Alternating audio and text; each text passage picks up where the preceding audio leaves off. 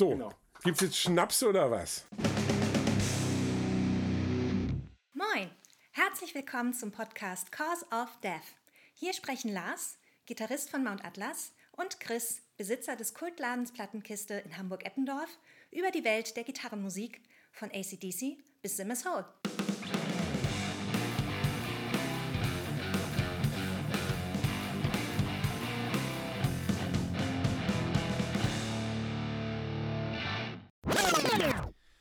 Moin, ich bin's mal wieder aus dem Schneideraum und wenn das passiert, wisst ihr schon, da ist mal wieder irgendwas schiefgelaufen. Dieses Mal ist mein Mikrofon in der Folge abgekackt. Das hat zur Folge, dass meine Stimme da etwas leise ist. Das macht aber nichts, denn André, unser sehr guter Gast, trägt die Sendung alleine schon ganz gut. Da ist meine Stimme gar nicht so wichtig. Und jetzt viel Spaß bei der Folge. Moin Lars. Moin Chris. Na? Na? Was machen wir denn heute? Heute reden wir schön hier mit Günther, der Treckerfahrer, über Mötley Crü. Mötley Crü? Ja. Ja. Mit nee, Ü. Nee, wir reden nämlich mit, mit dem guten André aus, aus Fechter. Wohnhaft mittlerweile in Lohne, ja, moin. Wohnhaft in Lohne, genau. André ist mein alter Bandkollege aus Aberration-Zeiten. Lange Zeichens, her, ja. Seines Zeichens Sänger der Death and Roll äh, äh, Querstrich, ähm, wie, haben's noch, wie haben wir es damals noch genannt? Terror Swing. Erst, erst haben wir es, glaube ich, Death Rock genannt, dann hast ja. du aber gesagt, das wäre überhaupt nicht passend. Wegen, ich weiß gar nicht mehr warum. Wer sonst? Und wenn, wenn ich las, und dann, wer sonst? Und dann war es tatsächlich, glaube ich, Death and Roll, ja. Ja, siehst du wohl. Ja, genau. Ähm, und äh, da haben wir im Grunde genommen ähm, äh, Hendrik war ja federführend, speziell mit den Mötley Crew Riffs, die wir dann äh, auf, auf Death Metal getrimmt haben. Ähm, und deswegen reden wir heute über Mötley Crew. Das machen wir. Ja. Geil. Jetzt einmal alle jubeln. So. Yeah. Genau. Ähm, und Prost. Äh, wir machen erstmal ja, einen auf Prost. Das machen wir. Prost. Schön, dass ich hier sein darf. Besten Schön, dass du da bist. Ja, Prost. Prost.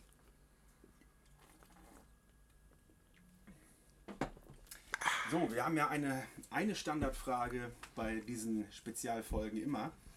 André, wie ist das denn bei dir angefangen? Jo, also, das ist angefangen. Ich habe da natürlich nochmal drüber nachgedacht. Das ist ungefähr, müsste na, 20 Jahre, vielleicht 21 Jahre her sein. Da hat man dann ja als äh, ja, kurz vorm Abi stehender Metalhead äh, regelmäßig Rock Hard gelesen. Mit dem Internet war es ja noch nicht ganz so weit, sondern steckte ja noch mehr in den Kinderschuhen, sage ich mal. Und da gab es immer mal wieder so die Erwähnung zu Motley Crue. Nicht immer positiv, aber das hat mich eigentlich noch mehr gereizt, das ganze Mal. das war ja auch die Zeit, wo mittlerweile sind die ja gefühlt wieder so ein bisschen angesagt. Ja. Ich meine, durch aktuelle äh, äh Filmveröffentlichungen ja, ja. etc. Ähm, aber zu der Zeit also äh, war das auch einfach kein großes Thema. Höchstens halt, das war dann teilweise wirklich schon so ein Nerd-Ding. Ne? Mhm. Und so ein Ding so äh, früher mal und äh, die bösen 80er, wo halt nur diese, so wurde dann von Rockhard Seite ab und zu mal wirklich dann nur auf diese Hair Metal Geschichte äh, reduziert. Ja. Und ähm, auf diese Skandale. So, aber es war auch so, dass ich natürlich. Ähm, ja, man ist ja in den 90ern irgendwann mal groß geworden und dann auch dieses, wer ist denn eigentlich dieser, äh, dieser berühmte Tommy Lee, äh, der Stecker von Pamela Anderson und genau. so. Und, ähm, der mit einem Pimmel die, das, das Horn vom, vom Boot erschallen lässt. Ist immer noch, ich, meines Erachtens, seine größte Leistung in seiner Karriere. ja, und äh, vielleicht äh, Achterbahn fahren und Schlagzeug spielen gleichzeitig auf der ja. Bühne, das konnte er auch. Also äh, die Show. Ne? Und dann habe ich, äh, ja, recherchiert, so wie das äh, man das damals gemacht hat, irgendwie ähm, eBay. Ja. Äh, also großartig Wikipedia, YouTube oder Spotify, das war da halt noch nicht. Und ähm, direkt mal alle CDs kaufen ging auch nicht. Ähm, mangels Kohle und dann, ja. Man war ja arm, man war ja arm. man war ja arm, wir hatten ja nichts. Aber und, wir waren sehr ähm, sexy. Genau. Die Betonung dann, liegt auf Waren. Also, also, bei dir zumindest. Na, also. Heute dann reich und sexy, oder was? Nee. ähm, also bei Ebay gab es dann tatsächlich mh, mm, so Goldgräber stimmungstechnisch viele Sachen, für einen Euro, die damals eigentlich keiner mehr haben wollte. So wie eine Kassette, die berühmte Kassette, die ich habe von der äh, Shout at the Devil mit Autogramm von Tommy Lee und Mick Mars. Ich weiß nicht, ob es original ist. Ich sah aber gut Natürlich aus. Ja, eben, sah gut Ja, aus. So. Und dann hat man, aus. hat man als erstes Auto halt den alten Kadett gefahren und dafür, äh, da waren nur ein Kassettenspieler drin und dann öfter mal Originalkassetten und natürlich hast du die auch von vorne bis hinten gehört und wolltest sie dann noch gut finden. Und dann hat sich die Scheibe ins Ohr gefräst. Dazu habe ich dann für ein Euro so fast schon Bravo-mäßig so, so, so Ausschnitte und, und, und Berichte und Fotos und sowas äh, in so einer Klarsichthülle zugeschickt gekriegt. ähm, und äh, was auch noch bahnbrechend war, war die äh, Motley Crue Uncensored VHS-Kassette von 1986. Die gab es natürlich in, da, wo jeder nur noch DVD haben wollte, auch für einen ganz schmalen Taler. Und das war so eine Mischung aus, äh, wir zeigen der Welt mal unseren Rock'n'Roll-Lifestyle, der auch ja da und extra für die VHS nochmal richtig aufgebrezelt wurde, von einer äh, Limousine mit Swimmingpool hinten dran bis zu, ähm, keine Ahnung, ich pinkel irgendwo in, mein, in ein Parkhaus und sag mal Superhero zum Schwanz, also wo wir wieder bei Tommy Lee sind. Ja. Ähm, und äh, da waren ein paar Videoclips dabei, die äh, also zur damaligen Zeit schon sowas von cheesy und merkwürdig aussahen, aber äh, das Ganze hat mich dann halt auch so gefesselt, dass ich dabei geblieben bin. Und, Ja. und dann, da war der, der Fan geboren und ähm, ein, zwei Jahre später kam dann auch äh, The Dirt als Buch raus, äh, in deutscher Veröffentlichung über Rockhard Verlag. Und das habe ich äh, also sowas von verschlungen. Ähm, und und gerade mich, der, für mich, der an diesem Lifestyle halt interessiert war, als heranwachsender Metaller, ähm, war das einfach so bahnbrechend, diese Geschichten, wo man da so dachte, das gibt's doch gar nicht. Und äh, in Verbindung auch mit Ozzy Osbourne und, und was die alles die erlebt armen haben Ozzy. und äh, zum Beispiel. Und ähm, ja, und man konnte als äh, Death Metaller sich dann auch tatsächlich auch ja noch absetzen, weil eigentlich jeder andere die Band scheiße fand oder Ja. scheiße finden musste. Ja, ja. Und äh, wenn man dann noch gesagt hat, ja klar, ich höre Death Metal und Motley Crue. Hä, bist du bescheuert? So, ne? Das war auch allein auch schon gut. Und dann hatte ich äh, in der Schule damals mit äh, Jochen, Grüße an dieser Stelle, einen, Schönen Gruß. einen, der das genauso gut fand. Und dann, äh, ja, damit war der Fan geboren. Und dann schön mit Spandex-Hosen zur nächsten Probe gegangen. Das ist bestimmt mal vorgekommen, aber Äh, Das äh, richtig kann ich Nicht ganz, Wir haben ja damals nur die äh, 512er von Levels getragen, das war ja Pflicht. 501 auch. Nee, 512. Die mit, die mit Bootcard. Ist auch einfach Ja, egal. Jedenfalls. ich, ich hatte auf jeden Fall eine 501 und da hat meine Mutter mir in nächtlicher Schweißarbeit einen äh, Schlag äh, reingenäht. Richtig, richtig, hatte ich auch. Ja, habe ich jetzt wieder. Naja. So. Kommt So. Nicht, eigentlich auch nicht aus der Mode bei coolen Leuten, ne? Ist Wobei so. heute darf ich das nicht mehr, sagt Kati. Ich, ich, äh, ich mache das einfach. Ich werde im Büro manchmal ein bisschen seltsam angeguckt, so gerade von den jüngeren Leuten. Wieso trägt der eine Hose für zwölfjährige Mädels? Aber äh, ich sag's euch, in zwei Jahren trägt das wieder jeder. So sieht's So. aus. Chris, wann hast du denn deine erste Schlaghose gekauft? Oh, nie. Achso. Und wie war das mit Mötley Crew? Ähm, Tape Trading. Also ich bin ja einen Tag älter. Oh, nur ein Tag. Nur, ja, vielleicht anderthalb. Und ähm, hab, ich habe das, glaube ich, bei der KISS-Geschichte schon mal angesprochen, wo ich dann dieses legendäre Tape hatte. Auf der einen Seite ähm, Dynasty von KISS, auf der anderen Seite äh, License to Ill von den Beastie Boys. Und ähm, von der gleichen Person habe ich eben ein schönes Tape gekriegt mit der Theater of Pain. Ah, okay. Und ähm, boah, das ist jetzt auch schon mm, ein paar Tage her. Ich würde mal sagen, das Tape habe ich gekriegt 90. Kommt das hin? Ja, ich glaube 90. Und da, hast du, da habe ich mir alles angehört. Da, hab, da war ich so in meiner Experimentierphase. Da, da habe ich von, von äh, Pop bis, bis Black Metal alles ausprobiert und dementsprechend war ich da auch schnell begeisterungsfähig. Äh, Damals Smoke in the Boys Room fand ich mega den Song. Ist er auch immer noch. Also ist, ist ein geiler Song. Ja, aber es ist nicht mehr mein Lieblingssong von der Platte. Das hat sich mittlerweile im Laufe der Jahre geändert, aber äh, dazu später. Ja, also meine, meine erste Mötley Crew war die äh, ähm, Too Fast for Love, die habe ich damals äh, auf Vinyl gekauft in, in, in, der, in der Zeit, wo man Vinyls gebrauchte noch für nicht mehr als 4 Mark bekommen hat. Und äh, das war das war das war ein Coverkauf. Da dachte ich, aha, guck mal hier, hm. ne? Lederhose und alles, das wird wohl so schlecht nicht sein. Und hinten drauf, ja, die bösen Jungs mit Pentagramm, äh, Pentagram, Pentagram. Pentagram. und ähm, krass böse geschminkt.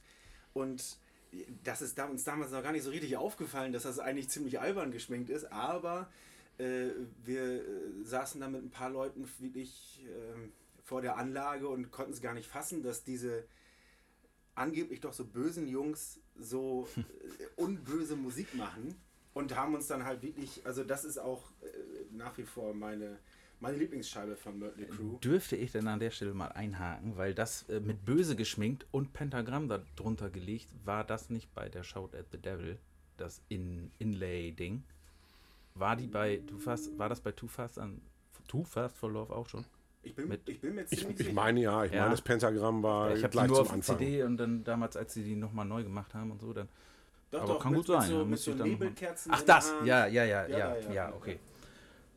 Und ähm, genau. dazu kann man vielleicht noch sagen, äh, wo du sagtest Coverkauf, dass die, ähm, dass das nämlich dem äh, Rolling Stones Cover von, ich glaube, Sticky Fingers, Sticky Fingers ja, dem ja. ist das nachempfunden. Genau. Ja Nur irgendwie wohl mit einer anderen Hose oder so. ja. ja und ohne Reißverschluss, ne? Ja. Aber ich weiß gar nicht, ist, ist, ist die Beule auch so groß? Ja, doch. S äh, sollte angeblich aber äh, Vince Neil sein, tatsächlich. Da, also das, das, das Dafür war die aber ist. ganz schön klein, die Beule. er, er, war damals auch noch ein bisschen Also die, kleiner. Von der Selbstdarstellung her hätte ich jetzt was anderes erwartet. So, ja, okay, ja. Wobei da wäre, wo wir dann, da kommen wir dann schon wieder auf Tommy Lee, äh, dem ihn seine Beule ist ja nachweislich da wahrscheinlich etwas größer. Naja gut, das, das, äh, da, da gehen wir schon sofort ins Eingemachte, passt ja auch zur Band. Ähm, ja, ich weiß auch nicht. Äh, wie gehen wir denn jetzt vor? machen wir das so wie immer chronologisch oder? Passt ja eigentlich ganz gut. gut. Also ich meine, ja. wenn wir jetzt äh, schon direkt durch deine durch deinen Einstieg beim ersten Album sind, dann äh, können wir das doch schamlos ausnutzen. Das könnten ja. wir, ja. Ja, André, no? welche, welche, welche, welcher, welcher Song ist dir denn von, ähm, von der Too Fast, Too Fast for Love? For Love. Ja, also äh, ich finde tatsächlich erster Song, erstes Riff, Livewire. Ja. Einfach dieses das, das, das ballert schon ganz geil. Ne? Ja, ja, und ähm, dazu haben die aber also auf doch viele Hits auf der Platte, weil ich, ich, finde nämlich, man hört da noch diese, diese Rohheit und die, so, so jugendlichen Charme, so ein bisschen wie bei Kill Em All, natürlich kann man die Bands nicht miteinander vergleichen zu dem Zeitpunkt, was die Musik angeht, aber äh, so, dass man da noch, sie wissen noch nicht ganz genau, wo sie hinwollen. Sie haben noch so diese, diese, diese Rohheit von der Straße so ein bisschen und ähm, natürlich in etwas poppiger bei Motley gehalten, aber äh, ähm, ja, Livewire würde ich ganz oben anstellen, aber auch ähm, Piece of the Action und den Titeltrack Too Fast for Love, ja, On with the Show.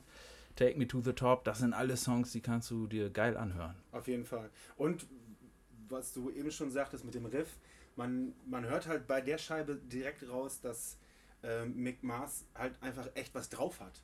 Also ja. er ist einfach ein, ein, fantastischer Song- und Riffschreiber. Und ähm, äh, der, gut, der, er, ist, er ist jetzt nicht der Riesentechniker, wobei er trotzdem schon wirklich was drauf hat, aber ähm, der, der hält vor allen Dingen auf der ersten Scheibe hält er das musikalisch wirklich alles richtig zusammen mit seinen Ideen. Ja. Wo, womit wir aber schon bei einem Phänomen, für mich zumindest bei dieser Band sind, dass ausgerechnet der Gitarrist, der auch wirklich was auf dem Kasten hat, eigentlich die Randfigur in dieser Band ist. Äh, ja, tatsächlich. Eine Außendarstellung meinst ja. du, ja. Weil, weil, er ist ja nun mal um einiges älter als die anderen glaub, drei. Durchschnittlich so, so zehn Jahre. So ungefähr zehn Jahre. Ja. Hatte äh, vorher auch ein bewegtes, nicht ganz so glückliches Leben mit irgendwie einem ungewollten Kind und mit äh, und er hat denen aber äh, da tatsächlich äh, einiges beigebracht, den Laden zusammengehalten und war zu dem Zeitpunkt, also nachher sind zumindest äh, Tommy und ähm, Nicky Six musikalisch so ein bisschen, was das Können angeht, nachgezogen, sage ich mal. Aber äh, er war da zu dem Zeitpunkt der einzige wirkliche Musiker, würde ich jetzt mal sagen. Die anderen haben mehr durch äh, ihre Street Credibility geglätzt. ja, ja, genau. Ja gut, das, das sagen die ja selber, dass die dann spätestens bei der Dr. Feelgood, dass der äh, damalige Produzent, die dann da wirklich durch so ein äh, durch ein Stahlbad gezogen hat. So, nee, Alter, das musst du jetzt alles nochmal ja. 100 Mal spielen, bis das vernünftig sitzt. Ja, also zu der Scheibe und dem Produzenten äh, kommen wir ja noch. Ist, den kennt ja wahrscheinlich jeder, wenn wir ihn nachher ansprechen, aber ja, ähm, das, das war so. Ja, genau. Und ansonsten, ja, Nicky Six, ne? Also ähm, ich spiele ja nur ab und zu auch mal ein bisschen Bass. Ich wollte immer so spielen können wie Steve Harris und so aussehen wie Nicky Six. Ja, jetzt spiele ich, spiel ich Bass wie Nicky Six und sehe aus wie Steve Harris. Ein Zitat von Jonas übrigens, schönen Gruß. Ähm, den wollte ich nur mal einstreuen. Ja, hast du noch irgendwie, äh, Chris, hier? Sag ja, ich, dazu, ja, ach scheiße, ich meine, bei, bei der Platte ist es... Hier, du bist so ruhig die ganze Zeit. So, ne? Lass mich in Ruhe. Na gut, mach. ja, ich meine, ganz ehrlich, also ich kann die Platte tatsächlich auf den ersten Song reduzieren für mich. Äh, ach, wirklich? Das Ding ist einfach ein Brett und der Rest... Ja, ah, Too Fast for Love, ich meine... Also, Habe ich gerade vorhin noch mal angehabt und dachte... Ja, herzlichen Glückwunsch. Das klingt schon fast gepitcht beim, beim Gesang, dieses... Too fast also äh, ich weiß nicht, ob die danach geholfen haben, aber also wenn er wirklich so singen konnte, das, das, das, das ist ja schon fast. Äh ja, was heißt catch mich aber. Also, ja, was also. heißt konnte? Also, so, äh, die, die, also Vince Neil hat ja nie äh, durch seine tolle Stimme irgendwie sich ausgezeichnet. Es passte halt zusammen und auch also sowohl die Charaktere als auch so mit der Stimme und alles. Also einzig aber also, äh, auf, auf jeden Fall Wiedererkennung. Ja, es kann gut sein, dass auch damals schon irgendwo nachgeholfen wurde, weil ähm, live war es halt immer so, so eine Sache, ne? wobei äh, er war natürlich mal deutlich besser in Form. Aber da, auch da kommen wir, glaube ich, noch zu. ja, ja. ja, dann sind wir, genau, die Too Fast for Love 81 tatsächlich schon. Ja. Und André, du sagtest eben im Vorgespräch, die haben sie zuerst selber rausgebracht, irgendwie. Nicht nur ich sagte das. In Eigenregie. Aber ja, äh, genau, die wurde erst in Eigenregie über Leather Records oder Motley Records irgendwie, oder das eine haben sie nachher mal gesagt, das andere vorher. Die wurde auf jeden Fall vorher alleine rausgebracht, ohne eine große Plattenfirma und äh, erst äh, ähm, im Zuge der, der zweiten Veröffentlichung Shout at the Devil, wo sie dann ja direkt ein Major-Label mit Elektra äh, an der Hand hatten, die sich dann ja auch zumindest in Amerika schon sehr gut verkaufte ähm, haben, hat die Plattenfirma die dann nochmal neu aufgelegt und im Zuge dessen. Ja, die haben die auch teilweise nochmal neu eingespielt. Ne? Mhm. Und, äh, aber im Zuge dessen hat die sich dann auch nachher noch ganz gut verkauft, ja. hat, aber, äh, hat aber ja, nie teilweise so und, und, hat auch ein anderes, äh, andere Tracklist gekriegt und sowas. Ach, also, was? Okay. ja, ja.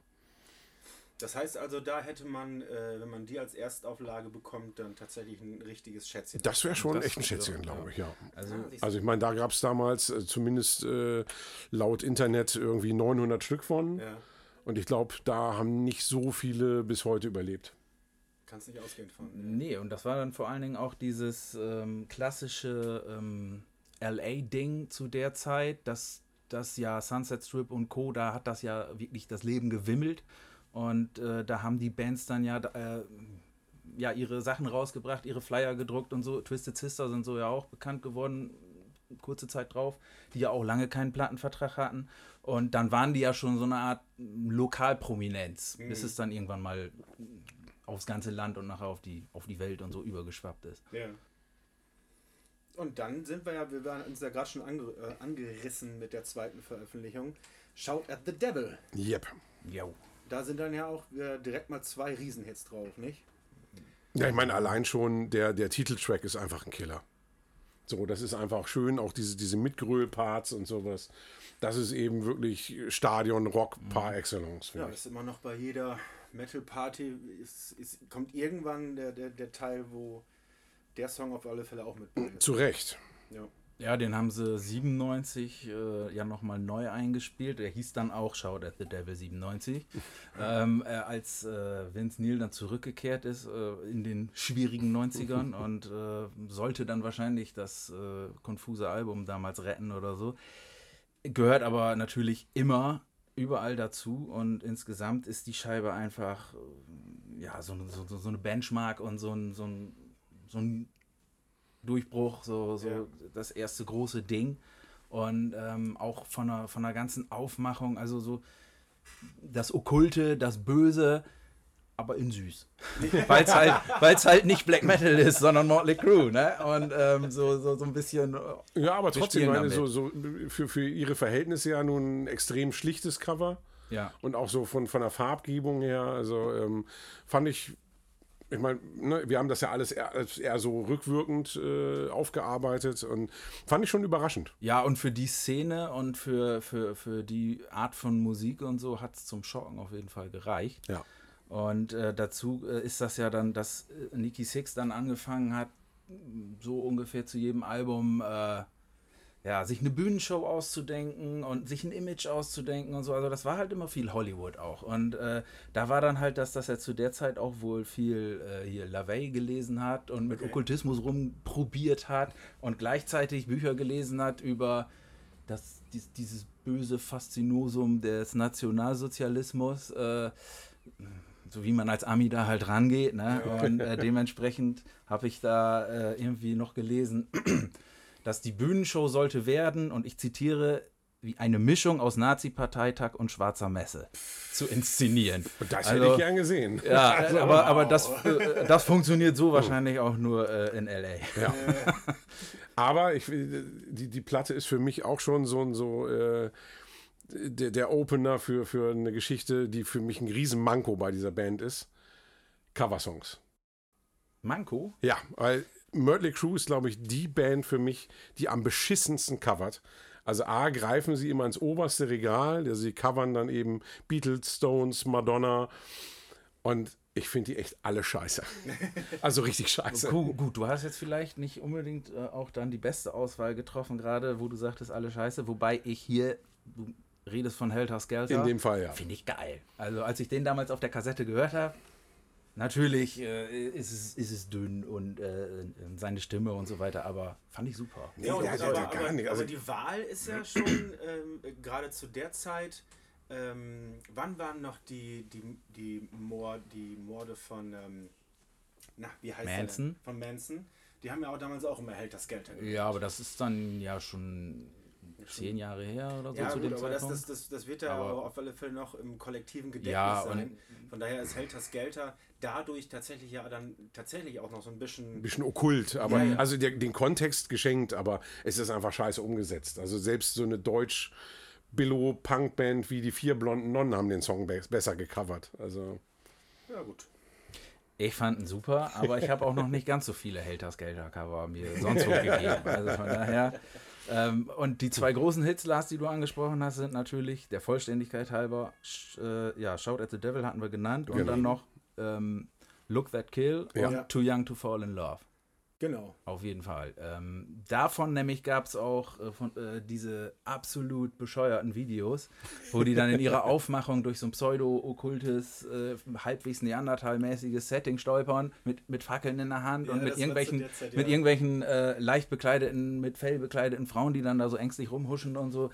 Ähm, man kann sich doch sehr mit einem Schmunzeln angucken, aber irgendwie äh, steht das halt für die Zeit und ähm, Ja, aber das, das ist genau das Ding. Es ist, ähm, es ist halt so extrem ähm, in diesem zeitlichen Kontext drin, dass es für mich dadurch gar nicht so schlecht altert. Mhm. Weil, weil, die gar nicht, weil die gar nicht versuchen, jetzt irgendwie ein, ein zeitloses Werk zu erschaffen mit diesem Kurzfilm, sondern Ja, ja. Äh, äh, wir bilden das jetzt ab, wie das hier im Moment wohl am besten funktioniert. ja, Ich muss, bei, ich muss da immer, äh, bei dem Video muss ich immer an, ähm, an das eine Queensryche-Video denken. Kennt ihr dieses, dieses ganz schreckliche, mir fällt der Name von dem Song jetzt nicht ein. Das ist auf alle Fälle ganz ähnlich. Da, da, da stolpern die auch durch so eine komische äh, Fantasie-Nebelwelt und ähm, ja, fallen da fast über ihre eigenen Füße. Es kann aber auch wirklich sein, Lars, dass Wahrscheinlich war es dasselbe dass Studio, du, dasselbe Set. Ja, aber vielleicht nimmst du die Band jetzt ein bisschen zu sehr in Schutz, weil ich glaube, es lag auch äh, einfach an den damals noch für ihre finanziellen Verhältnisse mangelnden finanziellen Möglichkeiten und sonst was, äh, diese Filme da zu drehen, solche Ja. epischen Kurzfilme oder so. Das wurde ja nachher nachgeholt noch. Ähm, das ist dann halt, ja, ich glaube, das war dann halt einfach die Zeit und die finanziellen Mittel und dann spielen wir mal sowas. Also es war halt immer noch Anfang der 80er, ne? Und nicht, nicht äh, äh, die 90er-Wende, Okay, wo, ja, wo, wo okay. dann halt, äh, also MTV steckt ja auch noch in den Kinderschuhen. Ja, stimmt. ja, schon fast dann schon fast dann cool, dass man damals schon solche Videos gedreht hat. Naja. Abschließend würde ich zu der Scheibe von meiner Seite aus noch sagen, als Tipp, äh, der Song Red Hot. Der, Ja, äh, ist, der, der Ja. ist treibend und haut gut nach vorne. Der macht Ja, Das Spaß. stimmt, ja. Den könnte man noch mit aufnehmen. Ja, auf jeden Fall. Der kommt mit rein. Und bevor es mit Theater of Pain weitergeht, gab es ja noch den Zwischenfall mit dem berühmten Autounfall von Vince Neil. Genau, das war damals äh, die Geschichte. Die waren alle Mann in, in einer Villa. Ich weiß jetzt nicht mehr von wem, aber äh, tüchtig hoch die Tassen und die Jungs von Hanoi Rocks, Genau, ja. die waren, glaube ich, in einem ähnlichen Status wie, äh, also dieses kurz vorm Durchbruch, Ja. wo sie Ja. im Prinzip bis heute sind. Oder so. Und ähm, äh, ja, Tauchen immer mal irgendwo, immer mal wieder irgendwo auf. äh, ne? ja, also mittlerweile ist auch, glaube ich, nur noch Michael Monroe. Ja, ich meine, der ne? kann ja auch, auch Solo, Solo, macht er ja ja. auch. Also von daher ist es eigentlich Ja. egal, steht nur was anderes drauf, aber der Inhalt ist der gleiche. Genau. Kurzer Exkurs äh, an dieser Stelle, aber ähm, der gute Revel hieß der Mann und ähm, das war so, dass die auf dieser berühmten Feier waren und äh, der Ike ging zu Neige und äh, dann sind mitten in der Nacht äh, Vince Neil mit einem viel zu schnellen Auto und viel zu viel Promille und er als Beifahrer losgefahren. Also Vince Neil ist gefahren, ne? Vince Neil ist dieser- gefahren, der genau. Schlagzeuger von Hanoi Rocks las auf dem Genau, Beifahrersitz. Reserve war genau. Beifahrer. Und es dann. war ein, ein, äh, ein zu schneller Sportwagen und es waren zu viel Promille im Spiel und dann äh, gab es einen schweren Unfall. Und äh, ja, Vince ist so gut wie nichts passiert und äh, Wethel ist dann sozusagen in seinen Armen gestorben. Ich glaube Mhm. auch noch vor Ort. Und ähm, ja, das war natürlich ein großer Einschnitt. Ähm, vor allen Dingen auch für Vince, der, also das wurde bei äh, The Dirt, nämlich hat er nochmal selber so geschrieben, dass er da auch nicht mit klarkam, dass er da, dass er da gar, gar nicht richtig verknackt für wurde. Also er selbst hatte das Gefühl, ich büße hier gar nicht genug. Es, es war, war glaube ich, er Okay. musste nur vier Wochen in den Knast und davon auch nur zwei Wochen absitzen und die zwei Wochen war dann, die Wärter waren Fans, äh, es gab Autogramme was, und das okay. war's. So, hä? Trotzdem war das der erste Bruch so in der Bandgeschichte. Die anderen haben nämlich auch ihm so ein bisschen mit die Schuld gegeben, allerdings nicht an dem Unfall an sich, sondern an der, ja, dass die Stimmung danach im Arsch war. So. Ja. Und ähm, dazu kam, dass äh, Nicky Six immer weiter abgerutscht ist und dann schon richtig äh, heroinsüchtig war. Ähm, der ja sonst auch wirklich Mastermind ja eigentlich immer gewesen ist. Dementsprechend mh, fehlt vielleicht hier und da etwas an der Kreativität oder am Bums an der, bei der Theater of Pain, bei der Scheibe. Es war so, dass im Nachhinein bei The Dirt Nicky auch mal gesagt hat, dass er nicht weiß, wie die noch berühmter werden konnten und wie die, ein, ein, wie die da durchkommen konnten, obwohl sie 1985 und 87 mit, ähm, mit Theater of Pain und Girls, Girls, Girls in seinen Augen im Nachhinein eher schlechte Alben abgeliefert hatten, mit nur ein ganz paar Hits. Ich meine, Girls, Girls, Girls ist ein, ist ein guter Song im Sinne von, ähm, die Plattenfirma wird es gefreut haben. Naja, aber jetzt greifst du ja schon wieder vor. So. Jetzt, jetzt bist du ja schon eine Platte Genau. weiter. Ja, ja, gut. Also, Also äh, Theater of Ja. Pain, ich finde, also wir hatten ja vorhin schon durch das Tape dann eben äh, Smoke in the Boys Room. Genau, was übrigens, wo wir gerade, wo wir da wieder einhaken müssen, ein Cover ist. Und du ja eigentlich die Cover nicht Das magst, hast du gesagt. Cover? Das kommt von Das wusste 19... ich zum Beispiel nicht. Das kommt im Original von der Band Brownsville Station von 1972. Nee, das, tut, das tut dem vielleicht ganz gut, weil sie da nicht hoch ins Regal gegriffen So. haben und mal nicht die Stones, Beatles oder Madonna gecovert haben. wohl, das war mir auch neu. Aber Hit für mich auf der Platte ist äh, Tonight. Weil der tatsächlich so nach äh, Livewire wieder so ein Song ist mit so einem richtig schönen, schneidigen, dreckigen Riff. Und der geht eben nach vorn, der ist, der ist für Verhältnisse der Band eben echt hart und, und finster. Und den finde ich super. Und dann hast du eben wieder so eine Nummer mit äh, Raise Your Hands to Rock. Ähm, Ja, kannst dir schenken, ne? äh, wo ich denke, okay, also den haben Twisted Sister im Schlaf besser gemacht. Äh, Ja, Also, also, es sind sehr viele äh, Füller dabei. Äh, das war auf den ersten zwei Scheiben noch nicht so und das wurde dann mehr, äh, Ja. muss man schon sagen. Das hat dann mit Sicherheit tatsächlich auch mit äh, mangelnder Kreativität aufgrund von Drogenabhängigkeit zu tun. Und ähm, Ja, Louder Than Hell könnte man vielleicht noch als Song nennen, wobei Louder Than Hell ist, glaube ich, sogar von Manowar besser. Und, Also, ja. aber wir können Motley Crue nicht nennen ohne Home Sweet Home.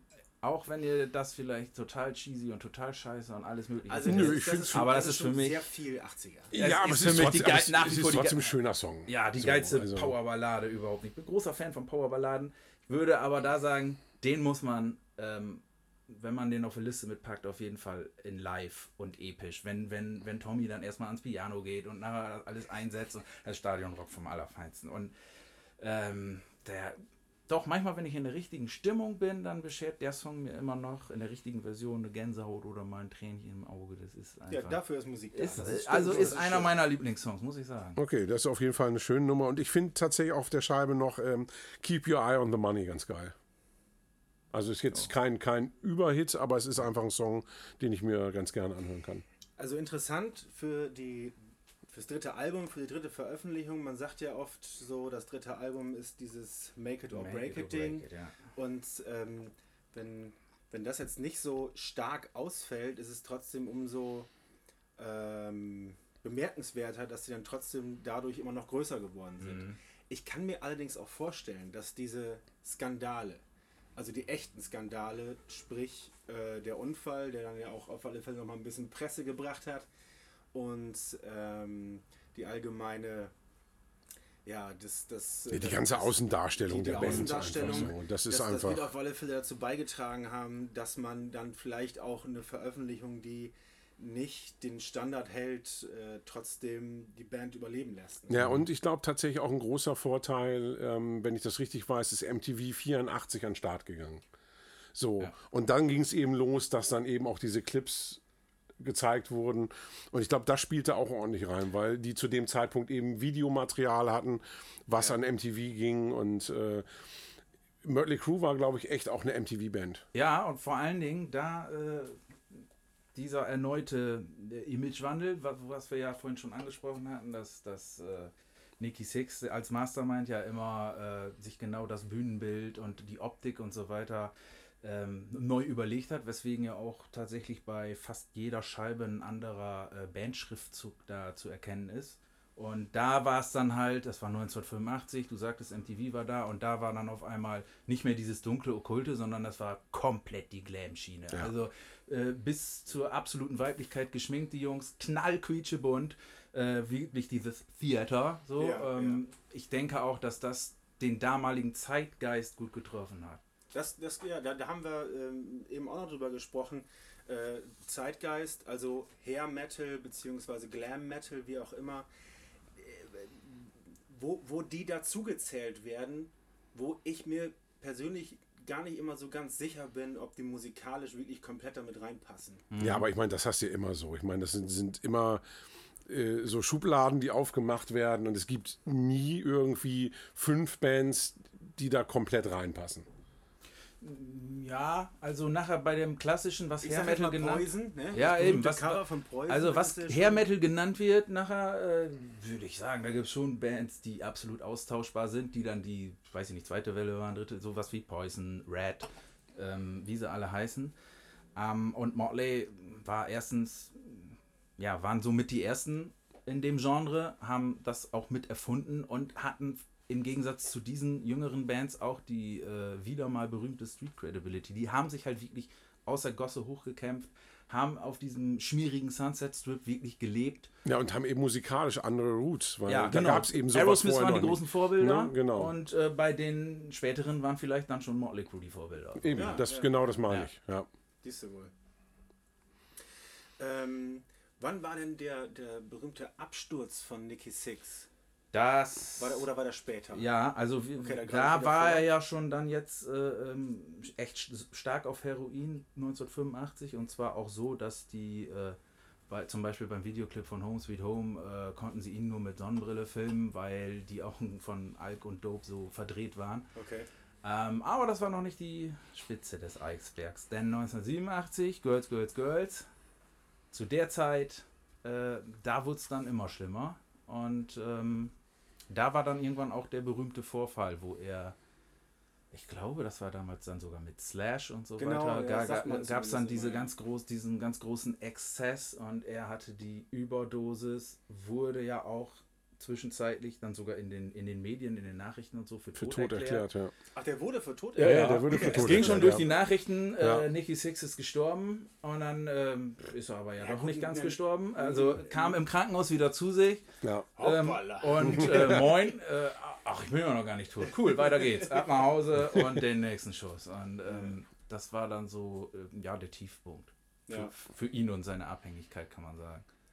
Also heutzutage macht er ja wirklich, äh, nimmt er gar nichts mehr und seit, seit, seit Jahrzehnten und äh, macht da auch Werbung für und so weiter und ist äh, voll glücklich, voll im Leben. Und High on Life. ja, ich weiß aber, so ich weiß nicht, ob er, ob er, ich weiß nicht, ob er vielleicht mal einen Drink nimmt oder nicht. Äh, das kann ich jetzt nicht beurteilen, aber ja. Aber das Album Girls, Girls, Girls, ich finde, also der Song selbst ist auch wieder, was ich eben schon sagte, ist halt einfach ähm, so ein Blaupause-Hit, ne? Also, was willst du mehr? Die Band mit dem Image schreibt diesen Song mit dem Video dazu. Mhm, Mit dem Motorradknatter-Sound am Anfang. ja, der das- Videoclip auch. Wir fahren in so ein, in, mit, den- mit unseren Bikes in so einen Club und machen da einen auf, auf Dick, die Strip-Tänzerin und so. Der, das Album heißt schon so. Ja. Die Schrift, Schriftzug wie so eine Leuchtreklame. Wieder Ja. dieser Imagewechsel hin. Diesmal zu etwas natürlicherem Look. Aber das Ganze halt dann, äh, äh, wir sind jetzt die coolen Rocker von der Straße. Mhm. Also, ne? Und äh, hat auch gezogen. Und ähm, das war dann jetzt auch dann wirklich der absolut endgültige Durchbruch, nämlich äh, Platz 2 äh, in den äh, Albumcharts in den USA. Oh, okay. Nur davon getoppt, dass Whitney Houston das Album Whitney rausgebracht hat. Und ähm, deswegen hat es nicht, noch nicht zu Platz 1 gereicht. Und ähm, ja, was, was wäre noch zu benennen? Ich glaube, ja, das, äh, bei Motley muss man immer auch äh, Gossip mit einbauen. Ja, Tommy Lee und Äh, Heather Locklear. bitte. Tommy Lee hatte nämlich ja nicht nur Pamela in den 90ern, er, hat, er war vorher schon mit Heather Locklear zusammen. Er hatte schon er hatte Frauen vor Pamela. Ja. Eine Nachweis. Okay. Also Heather Locklear auf jeden Fall. Und ähm, ach ja, und äh, Vince hat das erste Mal einen Alkentzug gemacht. Ja. Ja. Aber äh, Hat, hat glaube ich, nicht so gut geklappt. nee, ne? ist auch ist dann unter, äh, bei ihm tatsächlich leider unter ferner Liefen einzuordnen. Aber habt ihr denn noch einen Hit auf der Platte? Unbedingt. Ich nicht. Nicht. gut. Ja, hau raus. Also ich würde sagen, auf jeden Fall die äh, berühmten ne? Girls, Girls, Girls ist klar. Wildside ist auch klar. Nee, Nee, zündet bei mir nicht nicht so. klar? Also, ähm, also bei mir, einziger Hit, den ich neben dem Titeltrack noch habe, ist ähm, All in the Name of. Ja, den habe ich auch mir aufgeschrieben. Weil das ist, er. einfach ein Killer. Man äh, muss natürlich vom Text ein bisschen weggehen. So heutzutage, wenn er dann singt, äh, She's only 15, the reason that I can't sleep, you say illegal, illegals never were my scene. Gut.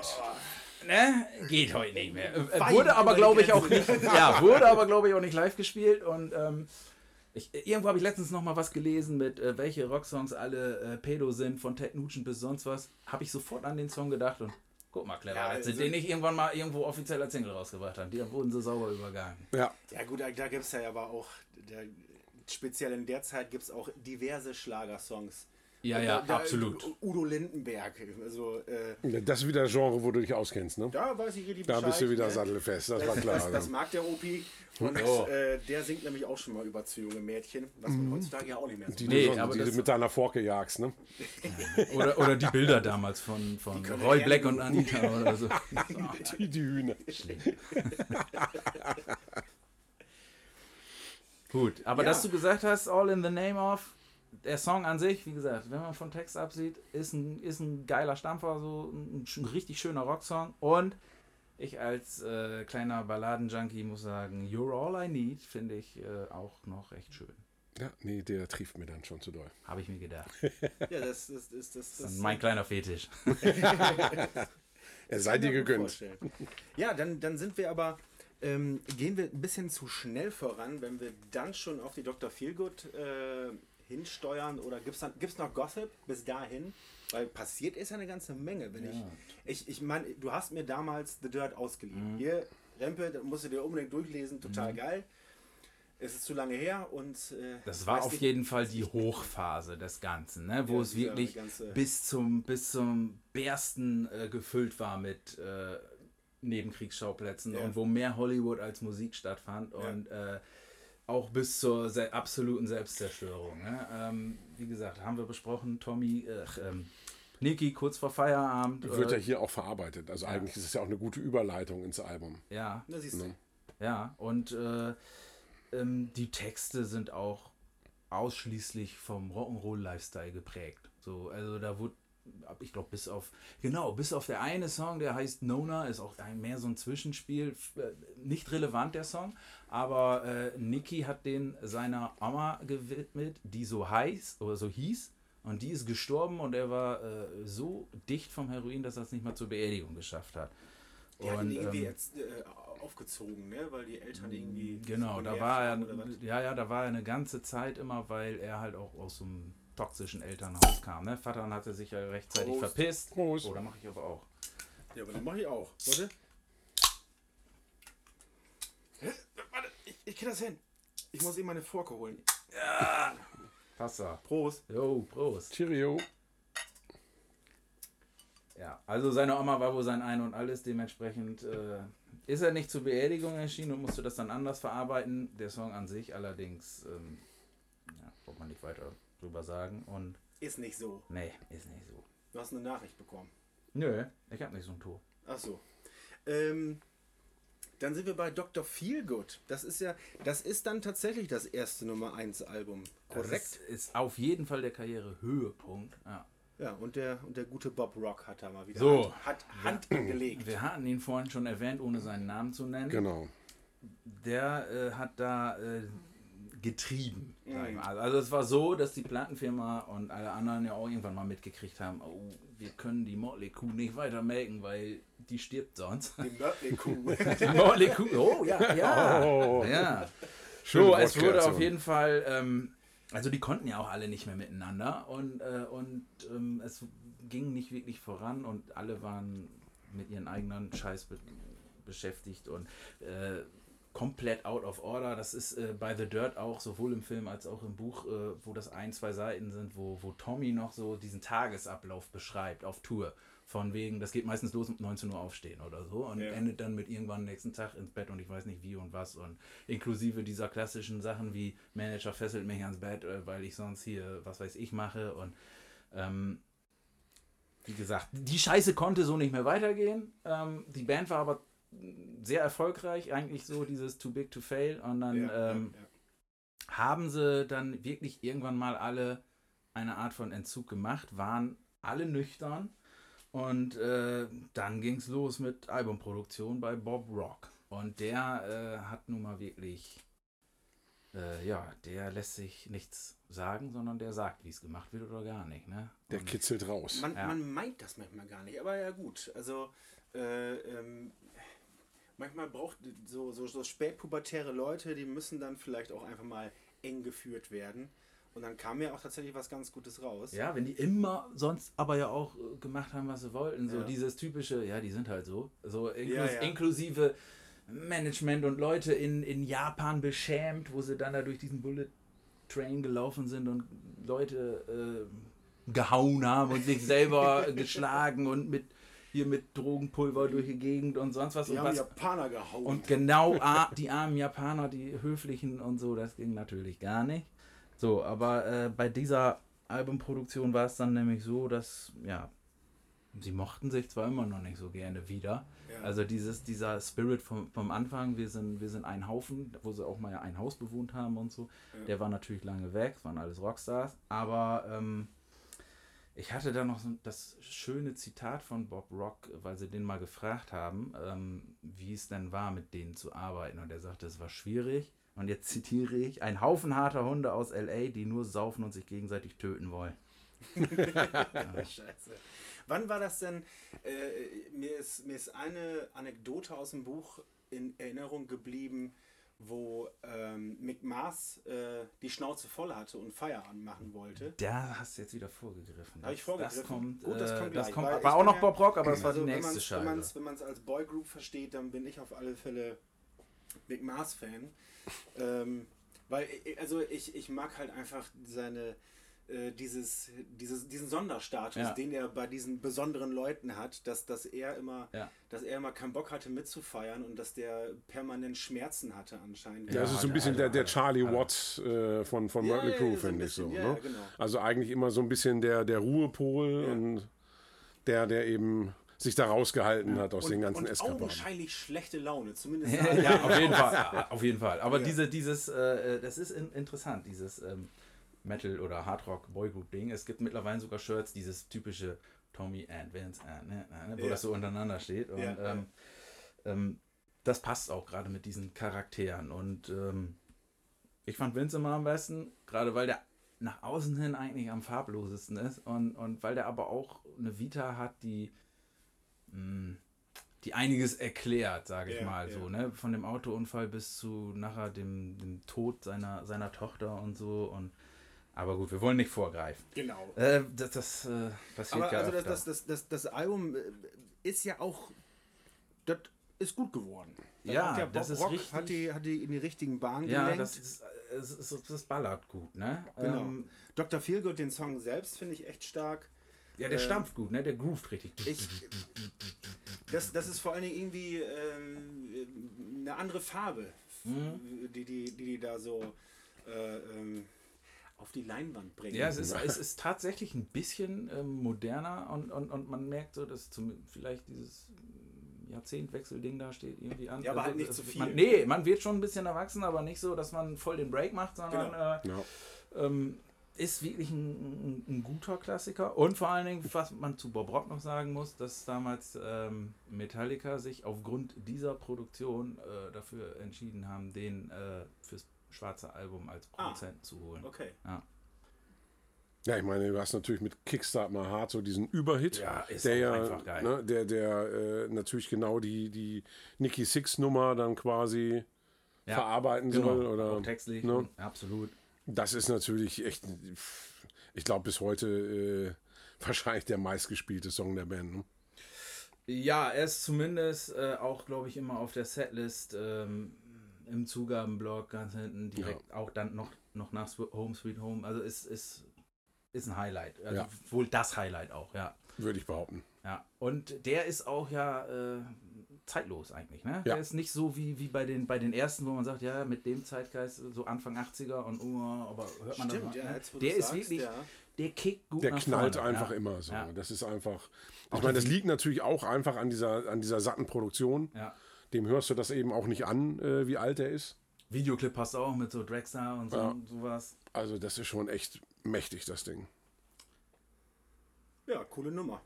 Ich würde Also- sonst. Achso, Ja, ja, du hast, hast du noch, hast du. Ein, zwei hätte ich noch, aber ähm, also es sind tatsächlich fünf Single-Auskopplungen 1989 und 90 daraus gemacht. Ne? Das ist Okay. halt auch ne, Nummer 1 Album. Und ähm, ich würde noch nennen Same Old Situation. Oh ja, Situation. ja, Der ist auch definitiv, gut. ja. Und ich weiß nicht, ob Chris das jetzt wieder teilen kann. Es ist eher so eine Art Halbballade, keine richtige. äh, So, ein- Balladös, der, der ist nur Balladös. Ja, so, so, so, so wie halt Sweet Child und mein Balladös ist. Mhm. Don't go away mad. Also äh, der Song heißt ja ähm, Girl, don't go away mad. Girl, just go away. Und, äh, und das ist, äh, ich, ich finde ihn gut. Also der Ja. ist, der ist, der hat äh, Akustikgitarre und E-Gitarre und Ja. ist so ein bisschen, also wie gesagt, ich würde ihn so ein bisschen vielleicht mit Sweet Child um meinen Vergleich. Ah, okay. Und da der auch super ist, kann ich auch Oh, damit sehr gut mich. Oh, da, da, der Prost. steigt da sogar mit ein. Ja, Ja. Prost Da nochmal. mache ich mit. Wir haben, wir haben im Moment nur hier Kannen, außer, außer Chris. Die guten Blechraketen. Hm, lecker.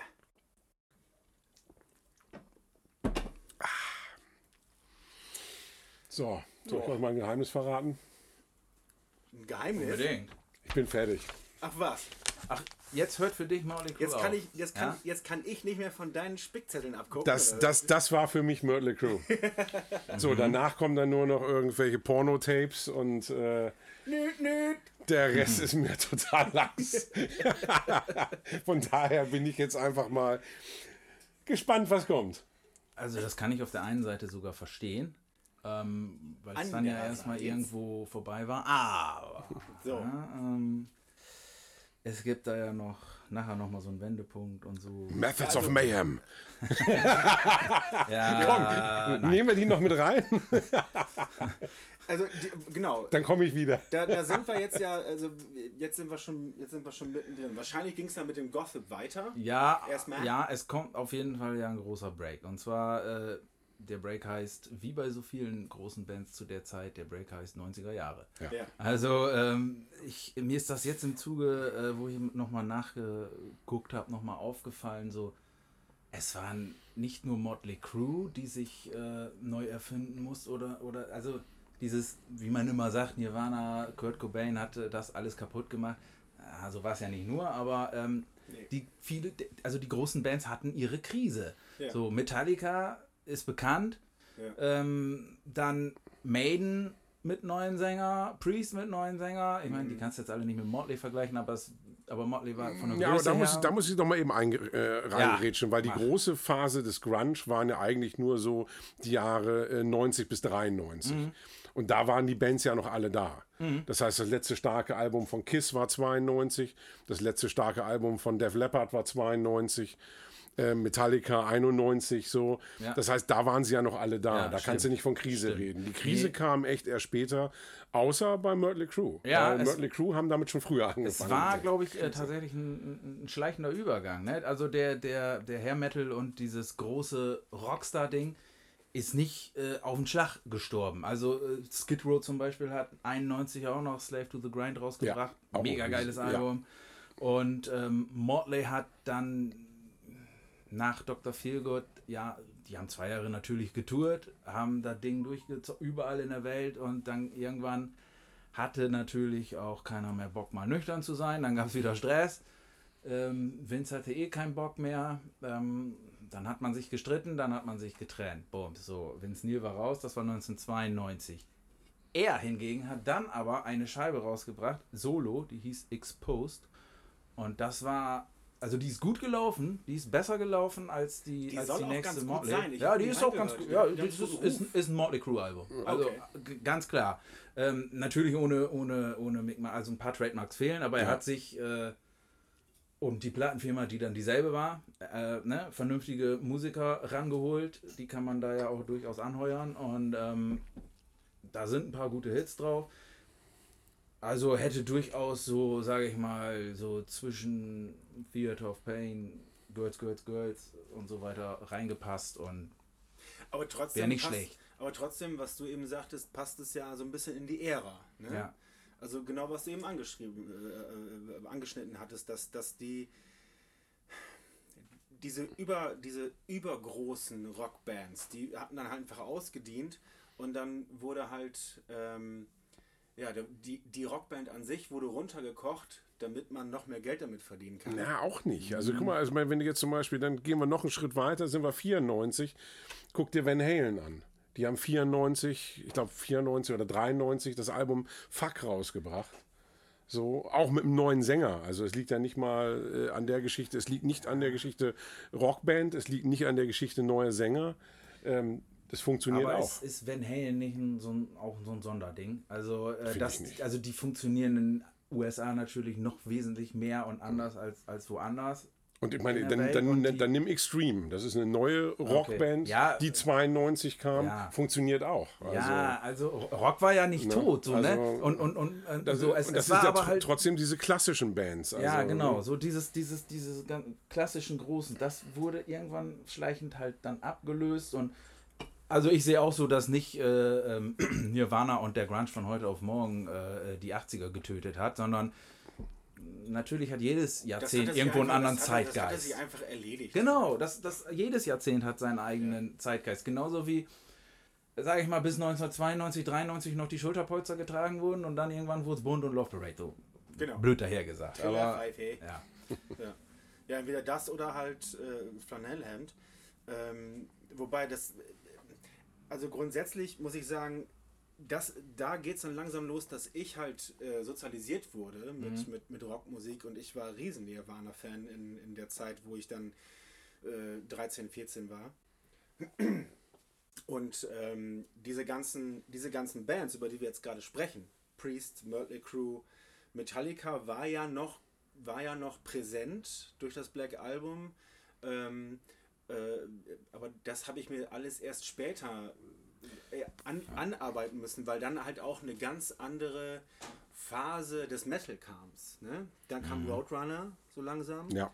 und, Ja. und haben einfach viel, äh, ich sag mal, übernommen, ne? Mit, mit, mit, mit, äh, auch das, das waren jetzt nicht schlaue, das waren jetzt nicht schlaue Pläne, die die geschmiedet haben, dass die, dass die dreckige Bands mit viel Street Credibility auf die Bretter geschickt haben. Die waren einfach jünger und die hatten mehr Zeitgeist. Genau, und hatten Bock und ja, klar. Genau. Und gerade äh, gerade zu der Zeit um um diese 90er-Wende hat sich dann haben sich auch viele davon abgewandt, nicht nur in Richtung äh, wir wollen es al alternativer und grungiger und so, sondern auch in Richtung das ist uns einfach alles nicht hart genug. Da sind, ist ja nicht umsonst äh, zweite Ja, Welle Black ja, Metal, ja. äh, hier Death Death, Metal. Death Metal Stimmt, und genau, so weiter. ja, ne? stimmt. Ja, und auch die ganzen Crossover-Geschichten und Ja, sowas. das ne? ja, ja. Da kam richtig hartes Zeugs raus, Ja. was man damals irgendwie noch mit einem anderen Ohr gehört hat. Wenn man, Mhm. wenn man hörte, wenn man heute da teilweise reinhört, ist man überrascht, wie krass hart manche Sachen sind, die man damals gar nicht als so hart wahrgenommen hat. Ich finde eher andersrum. Also bei mir ist tatsächlich so, wenn ich die alten Sachen höre, denke ich so, geil, wie, wie groovy viele Sachen sind und, und was für geile Melodien die haben, die ich damals als Kiddo gar nicht rausgehört habe, weil ich dachte, das, Das- ist einfach das- nur auf ja, die das Fresse. stimmt- das stimmt auch, so, ja. ne? Also, Ja, wie auch immer. Also man hat es damals anders wahrgenommen und ähm, ja. die, die 90er, ja, ich glaube, die kommen, die sind mittendrin, glaube ich sogar schon, dass die wieder da sind. Ähm, aber wir, wir schweifen Ja. ein bisschen ja, ab. wir schweifen ein bisschen ab. wir Äh, bisschen- aber äh, das Äh, passt trotzdem wann- zum wann- ganzen Crew-Thema. Pamela dazu? Wann, Genau. Also es passt auf jeden Fall. wichtiger. Genau, das passt auf jeden Du, du willst einfach nur die wichtigen Willst Geschichten einfach hören. nur wieder Scheiß auf die Musik. Ja, Hauptsache roter Badeanzug. Nee, aber es Das passt. war meine, das war genau. meine eigentliche Jugend. Ja, es passt aber dazu, äh, äh, weil halt die 90er dazwischen gegrätscht sind. Gegrätscht sind.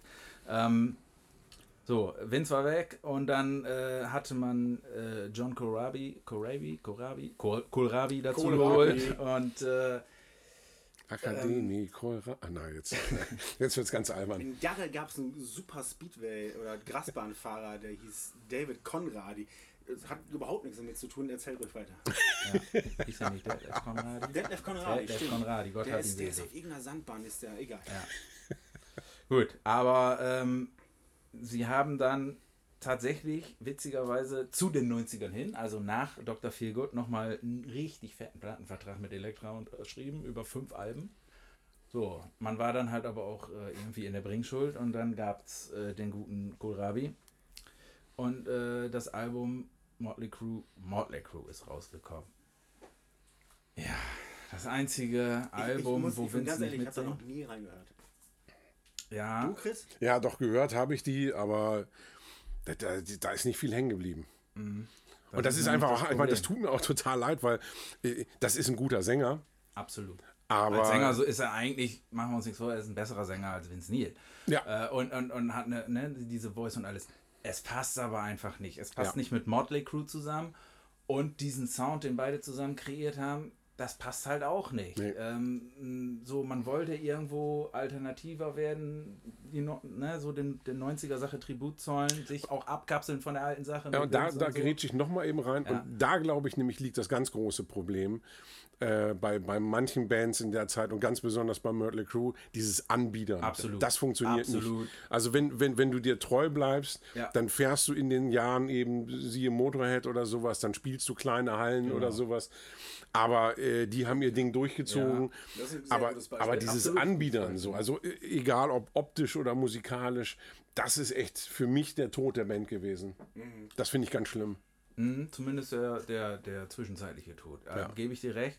Ähm, vielleicht, was man dazu sagen müsste, auch die Scheibe wurde noch von Bob Rock äh, produziert, hat, ist dementsprechend soundtechnisch gut und auch wirklich eine starke Instrumentenleistung, sowohl von, von, äh, von der Rhythmusfraktion als auch die Leadfraktion und, und der Sänger und alles ganz toll.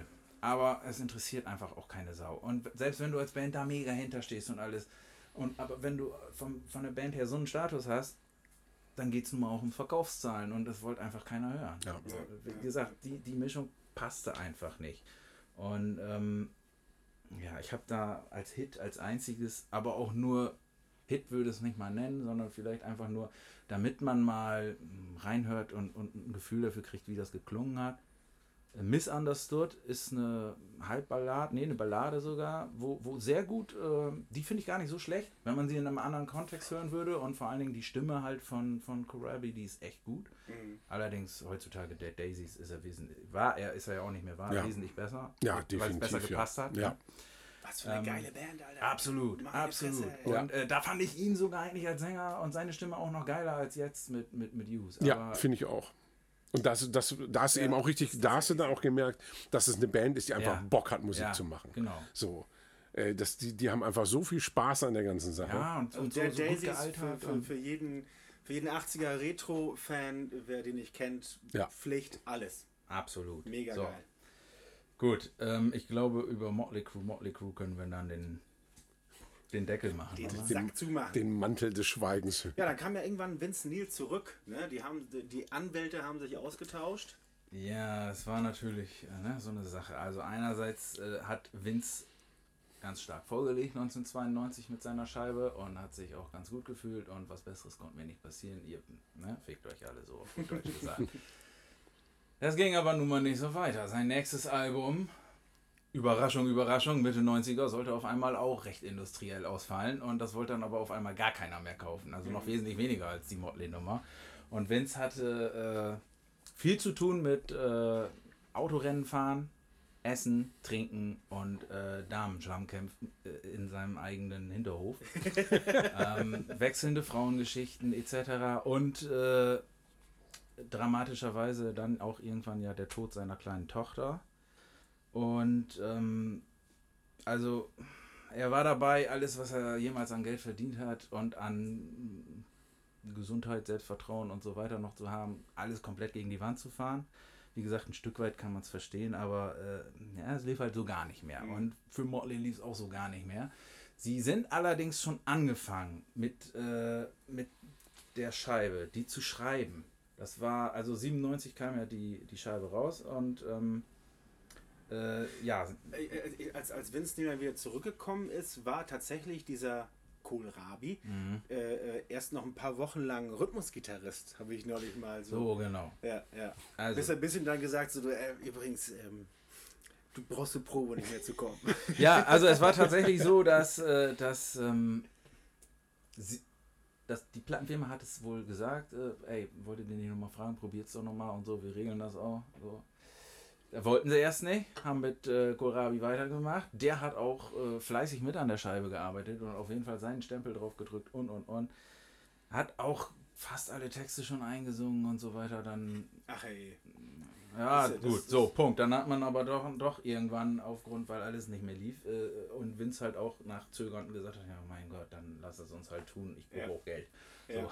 Dann haben sie sich wieder zusammengesetzt und da haben wir nämlich auch einen Break zum, äh, zur Storyline vom Film und so, dass es halt äh, nicht so war, ach guck mal, äh, deine Tochter ist gestorben, wir, wir stehen dir trotzdem bei, wir waren doch immer dicke Kumpels, okay, und seitdem lebten sie glücklich bis in alle Zeiten. So dieses Disney-Ende, was dann Ja. nachher eingeblendet wird. Ja. Äh, So war das nicht. War natürlich, So. die haben dich alle ganz doll lieb. Ja. Hör mal. Nein, die, die haben nicht mal groß miteinander geredet, die konnten sich eigentlich nicht ab. Und, äh, aber haben aus Professionalitätsgründen, weil sie alle wussten, das ist unsere einzige Chance oder alles andere will eh keiner hören, okay, wir machen wieder zusammen. Das Problem war, dass das Album ja nun mal schon eigentlich fertig war und äh, diese noch schlimmere 90er-Note hatte als, äh, als die davor. Und äh, Vince hat die ganze Scheiße einfach neu eingesungen und das hat das Ganze noch schlechter als besser gemacht. So, es war absolut unausgegoren, komplett. Wie gesagt, äh, außer äh, ähm, hier, äh, was hatte ich noch gesagt? Shout at the? Devil 97, das Wie heißt das Album überhaupt? Generation Swine. Ach, das Ding. Generation Schwein. Das, und, aber, aber die haben eine große Kampagne gefahren, das weiß ich damals. Ja. Also, also Werbung gemacht, daran wird es wohl nicht gescheitert. Nee, nee, nee. Ja, aber ich meine, selbst die, die, die, diese Neueinspielung ist doch auch für den Arsch. Also, Ja. Also, äh, so, jetzt kommen wir übrigens zu dem von dir angesprochenen äh, Stress mit Mickey. Mickey Mouse, weil, äh, ähm, wie du gerade schon sagtest, hat äh, John Corabi trotz seiner Entlassung noch äh, Gitarrenspuren eingespielt. Ich wusste gar nicht, dass der überhaupt Gitarre spielt. Ich dachte, er wäre auch nur ein Sänger, aber gut. Ähm, weil er von der Band wohl gef- gefragt wurde, ob er das noch möchte. Hinter dem Rücken von Mick Mars. So, dieser ist dann irgendwann dazugestoßen und hat gesagt, Alter, den, haben- was macht der hier? Den haben wir doch gefeuert. Wieso spielt der Penner meine Gitarre? Ach so, Und nat- das wusste er gar nicht. Nee, und äh, das hatte die Band und der ähm, Producer irgendwie, der hieß Humphrey oder so, die haben das irgendwie äh, klar gemacht, weil Motley war natürlich sauer, dass die Scheibe davor nicht funktioniert hat und hat unter anderem Bob Rock auch die Schuld gegeben. Also, Ja, klar war der schuld. ja, Wer, eben. wer sonst? ja. ja. Ja, und die Fans, die das einfach nicht verstehen, die Penner. Aber ähm, ja, da war Mick Mars dann nämlich kurz davor, äh, das Schiff zu verlassen. Ja. Hat er aber doch nicht gemacht. Er hat sich dann einfach ganz viel äh, mit dem mit dem Producer äh, wirklich gefetzt und äh, bis heute haben beide da auch, glaube ich, eine ganz eigene Sichtweise. Da ist man auch nicht wieder zusammengekommen. Ach was. Ja. Naja, siehst du. Ja. Und äh, vor allen Dingen mit dem Producer waren sie nachher aber auch nicht zufrieden, weil Nicky Six nämlich äh, natürlich wie immer die Texte geschrieben hat und der Producer sagte, ja, die Texte sind nicht so gut. Da hat er sich natürlich in seiner Ehre gekränkt Ja, gefühlt. du, das ist aber. ähm, unter anderem, da hatte ich nochmal ein, hatte, ja, da hatte ich noch mal ein, ein Zitat, wo der Producer zum Beispiel gesagt hat, die Zeile kannst du so nicht schreiben, die ist voll kacke. Let's make a baby inside of you. Und äh, Nicky Six hat aber gemeint, das wäre das beste Lyrische, was er jemals gemacht hätte. Das wäre so äh, durch die Ecke, über, ne, um die Ecke gedacht. Und ähm, der Producer hat dann vielleicht nicht ganz, nicht ganz äh, unverständlicherweise gesagt, nee. nee. Das, das, das nehme ich Nee. auf. Und äh, Nicky Six dann so wie Stromberg, mm, doch. ja. Ja, cool. Äh, in welchem Song ist dieses Zitat denn zu finden? Weißt du das Nee, zufällig? ehrlich gesagt, nee. Ja, gut. Weil die Scheibe habe ich zwar äh, der Vollständigkeit halber und habe es zwei bis viermal versucht und das Also war hast du auch keinen keinen Song, den du rauspicken würdest? ein mit Abstrichen, genau wie bei der äh, davor, damit man von jedem einmal was vertreten Ja, hat. Das ja. wäre der Song Afraid. Ähm, da kann man mal reinhören. Siehst du wohl. Ja, mehr auch nicht. So, Genau. gibt's jetzt Schnaps oder was? Ja, offensichtlich ist jetzt Schnaps. Moment, ich muss jetzt hier mein Mikrofon weglegen. So. Also schütteln auch, ja? Ja, ja, das muss Schütteln. ja, das darf Schütteln schon muss man werden. ja. Jawohl. Prost. Prost. Ihr, hört, ihr hört schon, da sind ein paar mehr Leute zugegen. Wir, wir, haben, Cheers. wir haben Zuschauer heute. Ja, weil Wir machen alles kaputt hier. Motley Crue ist ja auch eine große Band mit Stadionrock und so. Da muss man, sind dann halt auch mehr Leute da. Prost. Fast schon ein bisschen warm. Ja. Sehr Ginger jetzt, ne? Lecker. Oh, wie so ein isotonischer Drink. Das stimmt. Kann man bestimmt gut nach dem Sport Das ist trinken. wie Emsland Sport. Ja, genau. Kann man sagen, Tennis. Nur ohne Kohlensäure. Also wenn, wenn er da schon einen Tag länger steht. Ich vermisse und mein gärt. Bier. Wo ist mein Bier geblieben? Wo ist, wo ist Chris Bier? Wir müssen. Nee, Das Bier? hier ist das nicht. Ist leer. Du hast leer. So, dann müssen wir jetzt schneller moderieren. Tschüss. Hier, dann nimmst du das. Oh, das nehme ich auch. Schönes Dankeschön. helles. Siehste. Prost. Na, guck mal, so hier. Ja. Prost. Auch guck mal, jetzt klingt das auch So, wieder nach jetzt Flaschen. nochmal. ne? Nochmal Prost, Döschen Prost, hier. Prost. Hier, ein, ein, ein Flaschenöffner hängt hier. Ach so. Von Moda Head. Ja, dann. So, Wo waren wir denn er, stehen er, erzählst Also. du jetzt nochmal vom Badenixen oder? Genau! Äh, oh, ja. Wir waren, wir waren ja schon vorgegriffen auf äh, Generation Schwein. Du sabberst schon wieder. Und äh, natürlich zeichnen sich die 90er auch dadurch aus, dass äh, Tommy und Niki so ein bisschen am Strand von Malibu gewildert haben. ähm, die Tommy und Pamela Story ist äh, hinreichend bekannt, aber ich glaube, Niki hatte da auch mal Donna Derrico und irgendwie hat Carmen Electra da auch nochmal so ein bisschen ihr, ihren Busen mit vorgezeigt. Ähm, und So nett. ja, Das kann, Und- das kann sie auch mal machen. und äh, Vince hat es dann halt äh, eine, klein, eine Nummer kleiner gemacht und ein, e- irgendein ehemaliges Playboy-Bunny sich geangelt. Aber, surprise, surprise, keine dieser drei Ehen hat sonderlich lange gehalten. Äh, so viel zum Gossip, äh, die 90er. Ne? Und ähm, Ja, wir waren ja stehen geblieben bei äh, 97, Swine. Tommy Lee war von der ganzen Nummer nicht begeistert, von Anfang an nicht. Äh, auch die Nummer mit Vince äh, zurückzuholen, das ganze halbgare natürlich ist, überraschend, überraschend, auch die Scheibe ziemlich gefloppt. Ähm, wurde auch bei der Presse ziemlich zerrissen, weil halt alles so zusammengeschustert war ne? und, und, und, und nicht ausgegoren. Also äh, da war vom Konzept her die Vorgängerscheibe Motley Crue ja noch irgendwie besser, weil da, oder zumindest äh, die Kritiker, die es aufs rein musikalische abgesehen haben, Ja, haben ja. die natürlich noch besser gefunden als die danach. So, ähm, Wie, wie lief dir denn allgemein äh, so im, im Ranking? Hast du das aufgeschrieben? Äh, Wurde die gut verkauft? nee, die Nee. fand im Prinzip nicht statt. Das war echt Ah, gefloppt. okay. Also ja. die Schlimm ist wirklich äh, äh, ganz kurz eingestiegen auf gar nicht so schlecht, glaube ich, irgendwas Top 10. Ganz cool, aber sofort wieder abgesagt, weil nur die, nur die Fans äh, Genau, gekauft sagen, haben am weil, Anfang. Weil die halt auch so krass beworben wurde. Genau, Also- aber also die, die Fans am Anfang haben natürlich gekauft, allein schon, weil es wieder die Originalbesetzung war. Vollständigkeit. Und Ja. dann war es aber auch wieder vorbei. Ja. So, also das, das Ding Dann haben sie die gehört nicht. und wussten, okay. Ja, ja. äh, genau. Und äh, damit konntest du dann natürlich auch niemand anderen begeistern. Also äh, damit steigst du auch nicht ein. So, ne? Nee. Und ähm, Und Ja. spätestens da hört es bei mir halt auch auf, dass das Mötley Crew überhaupt noch relevante Alben rausgebracht die waren auch nicht relevant. Die, die, die fanden im Prinzip nicht mehr statt. Okay. So, so, also was Relevanz angeht. Ähm, so, Tommy Lee ist dann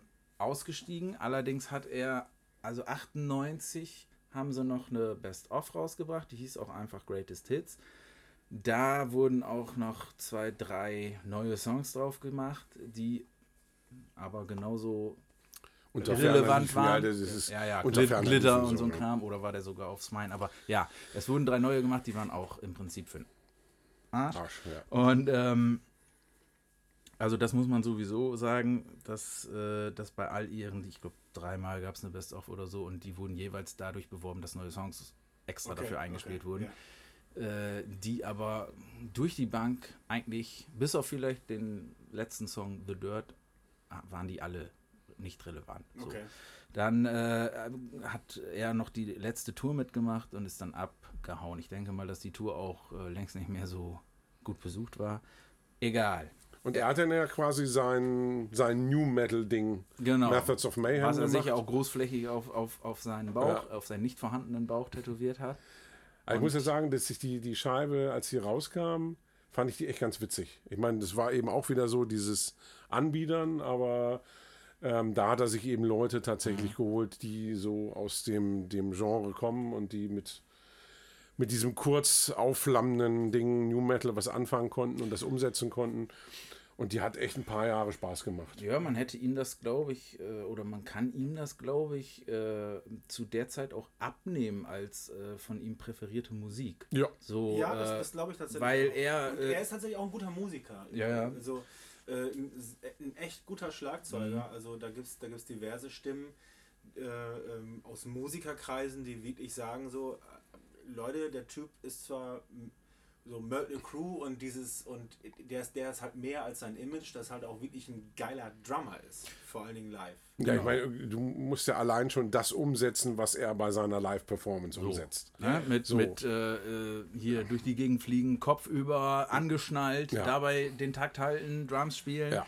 Ähm, Klavier spielt er auch, was an, an und für sich, glaube ich, auch nebenbei gespielt, nicht das einfachste Instrument ist. Ja.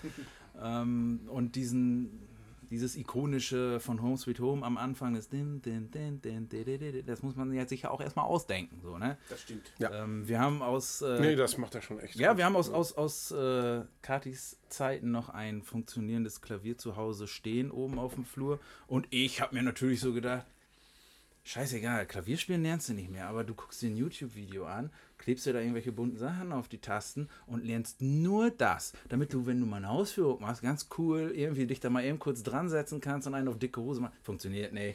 äh, ein, zwei Töne habe ich hingekriegt. und, Äh, scheiße, wie soll das mit den Fingern denn funktionieren? Egal, ich übe das jetzt jeden Tag. Nie wieder gemacht. Dreh ich doch ein Porno-Video.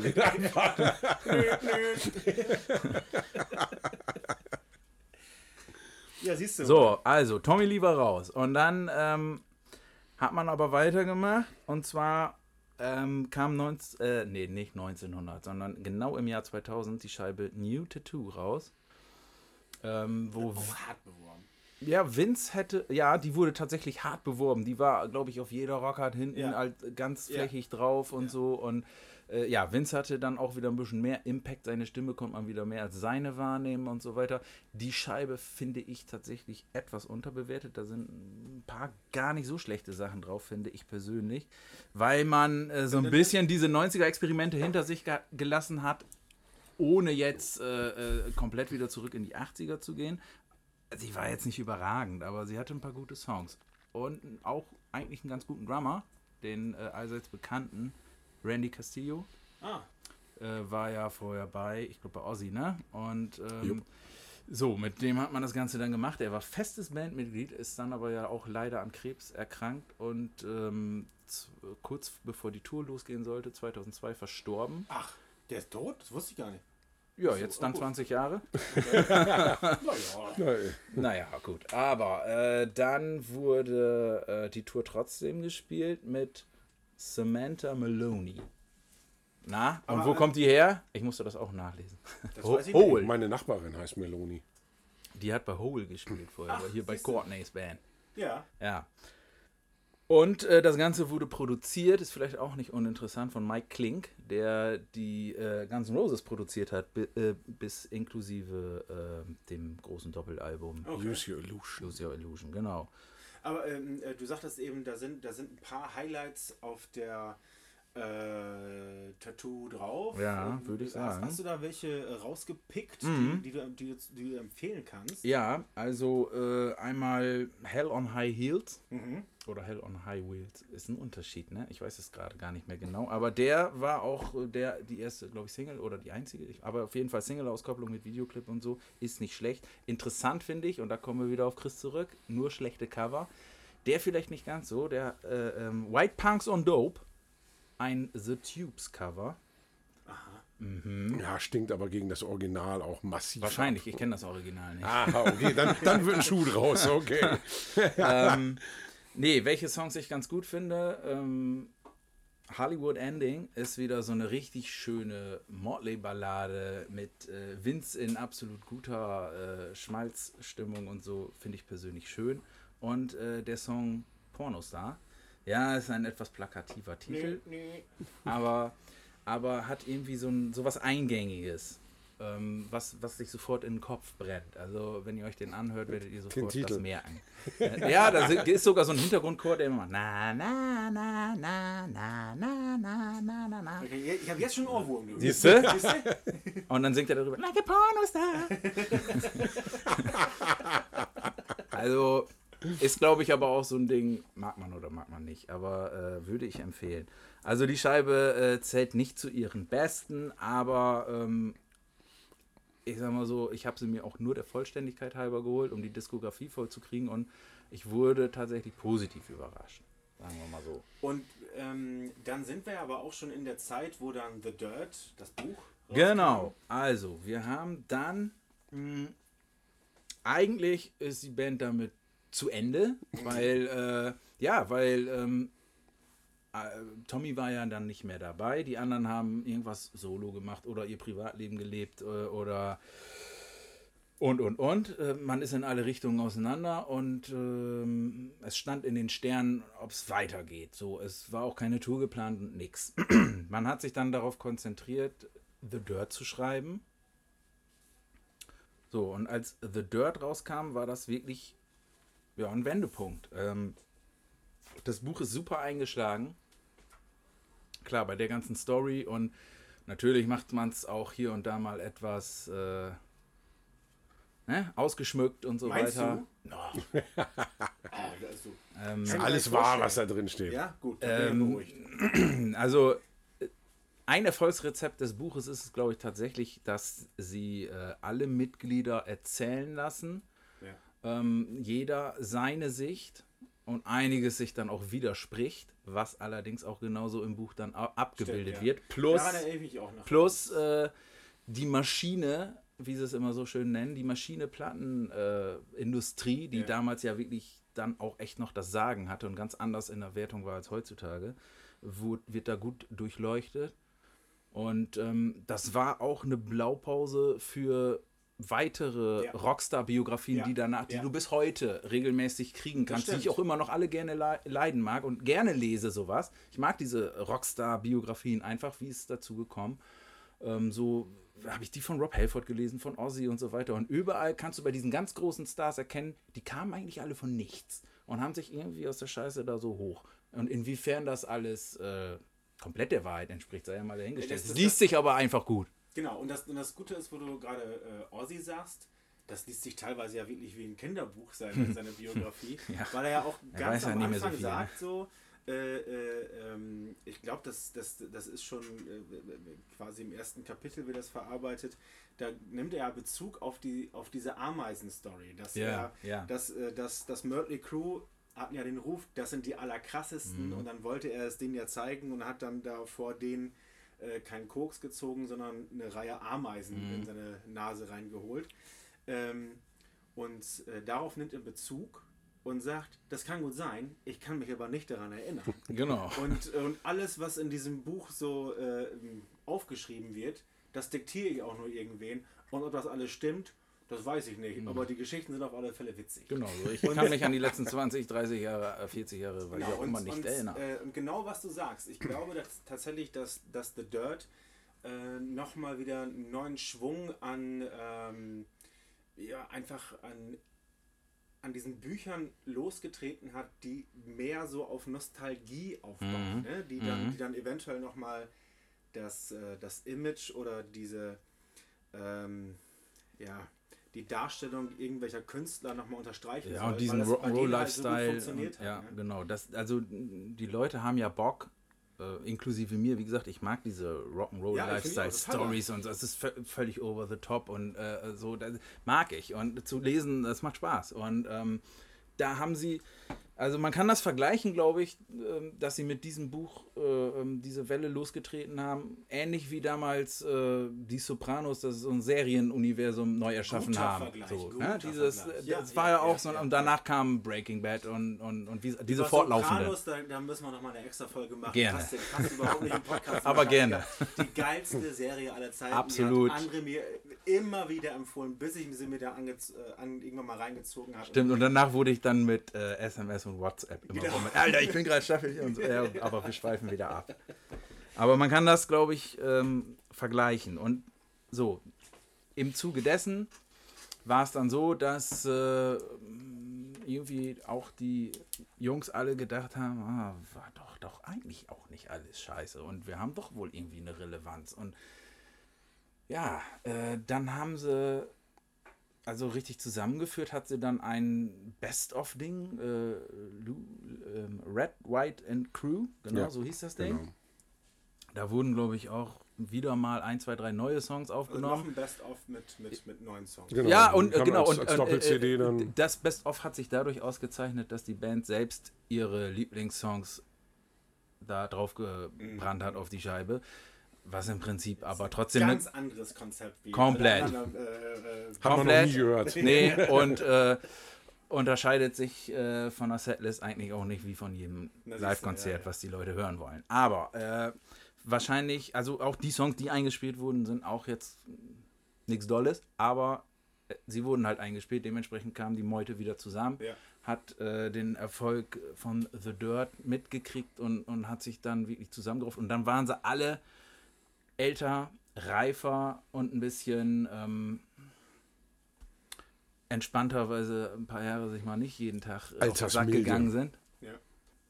Ja, Ja. Altersmilde, genau. Und äh, so im Zuge dessen sind sie dann auf große Tournee gegangen wieder und auch so richtig. Und dann war der Zeitgeist auch so, dass man wieder Bock hatte auf die 80er und alles. Da gibt es auch eine DVD, glaube ich. Genau, zu, und die ja. ist super. Also Carnival of Sins, Genau. so äh. Live-Album und äh, DVD, die ist super. Also du siehst, dass die kommt von 2006. Ähm, ich glaube, das war auch Staples Center ausverkauft. Da waren auch wirklich die, die Frauen alle wieder so. Problem ist, das waren immer noch dieselben Frauen wie die in den 80ern. Aber ähm, nein, Problem ist das nicht. Aber alle, alle hatten, oh, politisch korrekt. ja, nein, alle hatten Spaß und Alle ähm, total schön. Zum Glück hat ja keiner gesehen, was du gemacht hast, weil es ein Podcast ist. Genau. Also von Ach daher. so, jetzt haben Ne? Also es ist überhaupt nichts passiert. Naja, auf jeden Fall, ähm, wenn das Konzert kann man sich sogar, wenn man äh, keinen Bock hat oder äh, die, sich die DVD zu kaufen, das Konzert kann man in ganzer Länge auf YouTube sehen. Und da passiert auch dieses Rollercoaster-Ding von Tommy Lee, oder? Mm, ja, nee. Das, Das- ist ja- das also war, über glaub ich, Kopf, auch bei Doc- Ja, aber Ja. Rollercoaster ist, Das glaube ich, erst bei der, bei der ähm, Veröffentlichung danach. Ja, und, äh, und ähm, Rollercoaster oder Überkopf, eins davon wurde, glaube ich, auch schon bei Dr. Feelgood damals gemacht. Ach, guck. Irgendwie so, also da ist der ganze Kram entstanden. Ja, ja, also neu Also war das es wurde nicht, immer was draufgesetzt. Aber sie haben es auf jeden Fall gezeigt. Ja. Okay, okay, okay. Zur Also- Erklärung, Tommy Lee, der Schlagzeuger, äh, wird da mit seinem Drumkit äh, über Schienen durch Genau, das war auf der unter der. Decke, kopfüber durch die Halle gezogen Ja. und macht da sein, sein Schlagzeug-Solo. Ja, das genau. tatsächlich, das ist. Bemerkenswert. Ja, da das guckst, ist Da es. guckst du nicht weg. Nee, das ist so. Ja. Aber Auf jeden Fall hatten sie da ähm, Staples Center ausverkauft, weiß ich nicht, knapp 20.000 Leute da drin oder wenn es auch 15.000 war, hatten das Ganze wie so ein großes Zirkuszelt äh, irgendwie und haben dann äh, die verschiedenen Dekaden und die verschiedenen Alben irgendwie nachgespielt, äh, auch mit, mit der Klamotte, die man da getragen hat und so weiter. Zwischendurch, weil es hieß ja Carnival of Sins, haben dann, äh, ka kamen sie mal mit dem Moped rein, mal haben dann auch die obligatorischen, da nicht mehr ganz zeitgemäßen Zwerge irgendwie was gemacht. Kleinwüchsigen, wie man heute sagt, aber das war in den 80ern auch durchaus mal relevant im großen Rock'n'Roll-Zirkus. Also äh, es war halt, äh, nee, also so ein bisschen Freakshow-mäßig haben sie da Ja, noch das war in den gemacht. 90ern immer noch äh, äh, total witzig. Da hat sich immer noch drüber, jeder drüber totgelacht bei, äh, wie, wie hieß es dann nochmal? Jackass. Bei Jackass und alles. Das kam ja als erst in den letzten, in den letzten Man das Jahren, heute dass, dass, man, dass man das nicht mehr, dass man über die sich nicht mehr, wenn die einen Witz machen, nicht mehr lachen darf, sondern ja, egal. Ja, genau, das führt jetzt zu weit, aber äh, Heute kommen die eben im Game of Thrones Kostüm rein und dann So. sagst du eben, geil. Genau. Auf jeden Fall ähm, war das dann so ein bisschen dieses Freakshow-mäßige noch aufgebaut und äh, das war eine Riesenshow, es hat mega was gebracht, war super und im Zuge dessen haben sie auch gesagt, ja, wir machen nochmal ein neues Album. Wir setzen uns nochmal hin und geben Gas. Und da muss ich sagen, absolut zu Recht und das hat es voll gebracht. Also 2008, Saints of Los Angeles, mega Scheibe. Ach echt? Kann ich nicht anders sagen. Ähm, Hast du da reingehört, Chris? Ja, Und? und siehst du nicht so. nö. Nee, okay, musst du auch nicht. Also es ist Halb einfach so. angesetzten Bier sitzt er, sitzt Sitzt er da und sagt, selbstzufrieden vom. Mikrofon. Nee. Um Nö, dann nochmal wieder den so- Kollegen Stromberg zu zitieren. Doch. Die ist einfach mal so egal. Findest du? Ja. Mal, machst du mir Hm. noch mal ein Bier da aus, aus dem Kühlschrank geben? Also, nee, ich finde die eigentlich ziemlich gut. Aber Ich finde das ja nicht schlimm. Also ich Nee, meine, okay. ist aber ähm, bei mir da äh, Okay. rührt, sich, rührt sich die, nichts. da, die hat übrigens auch überall gute Kritiken gekriegt. Ähm, Der Chris, Nicht, nicht, nicht, Nein. nicht überall. okay, in der Plattenkiste in Eppendorf nicht und deswegen wird sie auch doch nicht in die Geschichte eingehen. aber, ähm, Prost. Ja, Prost. Prost. Also mitproduziert das Ganze von DJ Ashbar, wem das was sagt. Nee, nie gehört. Wer ist er? Echt, ne? Äh, der hat mal in dieser ähm, Axel Rose spielt Howard Hughes Phase, äh, Chinese Democracy hat er, hat er mitgespielt und er macht dieses, dieses äh, Also wenn das kein Qualitätsurteil ist, dann weiß ich Nein, es nein, auch pass auf, nicht. er, er macht äh, bei, bei 6 AM äh, ist er Chinese auch Democracy ist besser als der Ruf, aber. Ist auch so, Äh, ist ja, tatsächlich äh, so, hat er recht. Erzähl weiter, ja. und vor allen Dingen diese eine Show da Chris, damals. ganz ruhig, ganz ruhig, ganz ruhig, ganz ruhig, ganz ruhig. Der, Ich bin kurz vorm ich Herzkasper. wollte gerade sagen, ja. Aber Lars hat leider recht. Entschuldigung. Aber nee, der Typ ist ein, der sieht immer eher so abgespaced aus, wie so ein Alien mit Iro und sonst was. Das ist aber ein Bombengitarrist. Also der bringt ein, hat äh, auf dieser einen Tournee von, von Guns N' Moses beziehungsweise von, von Axel teilweise äh, die Gitarre besser gespielt als Slash. Oh Gott, Gottes, Le Gotteslästerung. Hat er das gesagt? Hat er nicht gesagt. So. Hm, aber, aber Gut, der macht auch dieses 6 AM mit, mit Nicky Six zusammen. Das ist halt Nickys recht erfolgreiches Solo-Projekt, was aber, nee, ist, ist nicht viel mehr, es ist ganz weichgespülter Rock'n'Roll für amerikanische Radiostationen. Okay, ja gut. Aber gut.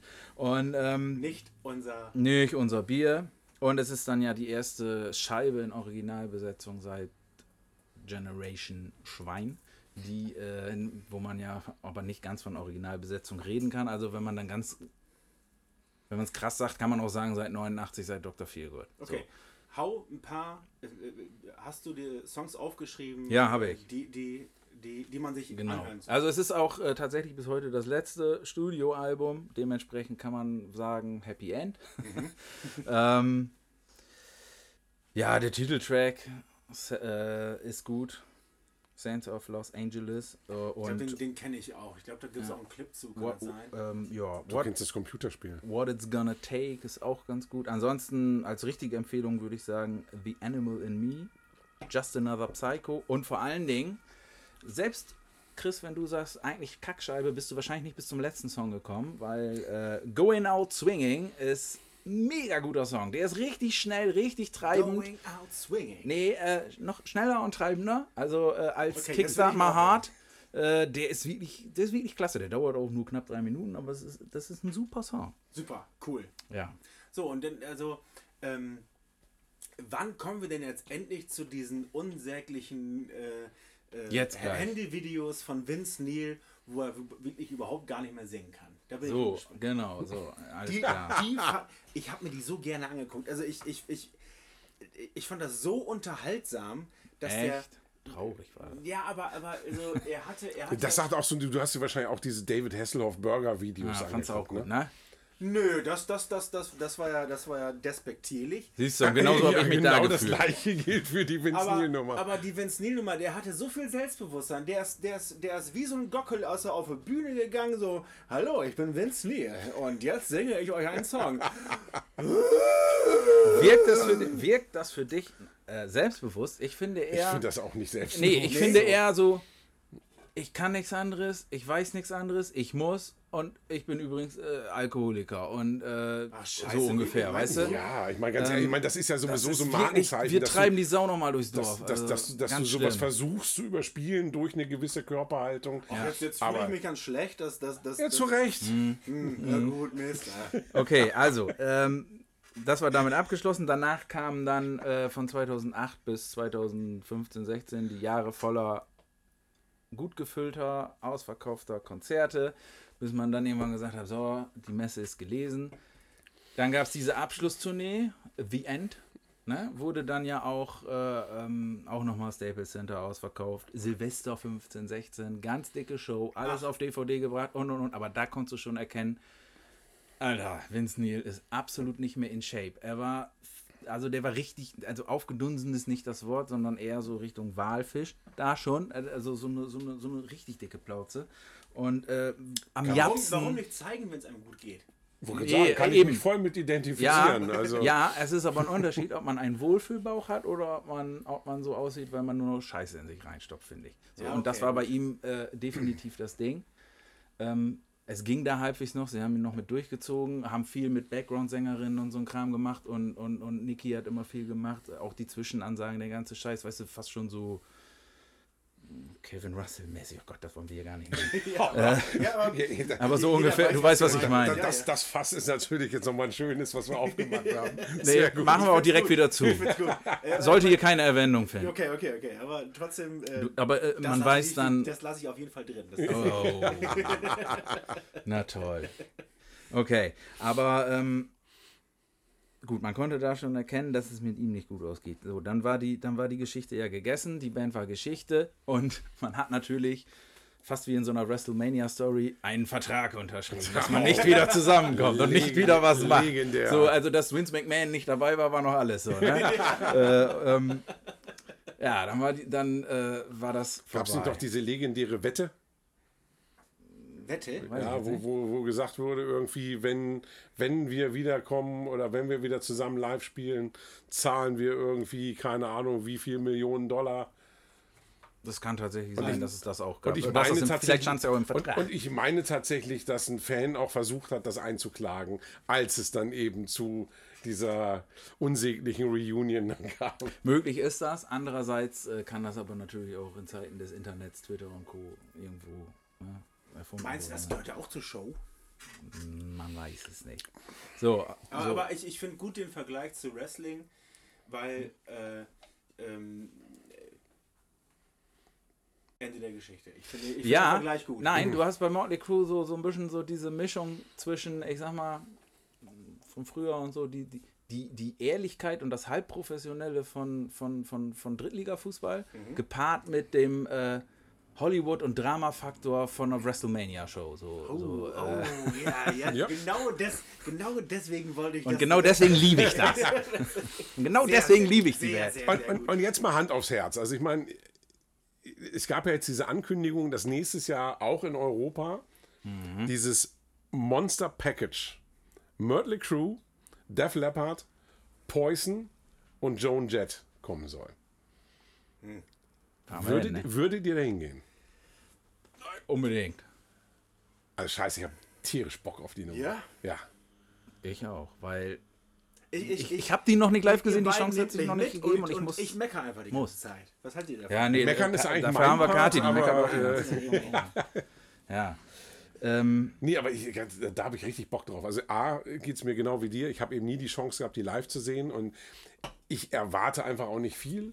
Mhm. Aber allein dieses, dieses Package auch so, dass du dann eben als Vorprogramm Poison? Poison. Poison? Ja, Yes! heute? Ach, Skinny Bob, Alter. Das, Ja, das, eben. Das ist ungefähr so wie Marilyn, Ma- so wie Marilyn Monroe äh, Heute. Sich, sich anzuschauen, aber heute. Ja. Genau. ja, ist na, doch super. Quatsch. Ohne Scheiß, Poison, wenn, Mann. die, wenn die jetzt äh, so ein paar ihrer größten Hits da spielen, das kann man sich doch beim paar Bier ganz gut angucken. und dann kommt Motley Crue, so als Also, Vorband. also, also Und Mucke Leppard, war nie also. geil. Man hat sich, man hat sich doch nie, nur Ah, angeguckt. skinny. Ein Ja, Riesensong. okay, okay. Voll gut. Liebe ich weißt immer noch, Offensichtlich ja. besser Bescheid. Ja, gut. Siehst du. Ich komme mit. Ich So. komm mit. Ich lasse mich überzeugen. um den Bogen zu spannen, dann nach 2015, 16, war es dann halt so, die, eigentlich war es vorbei.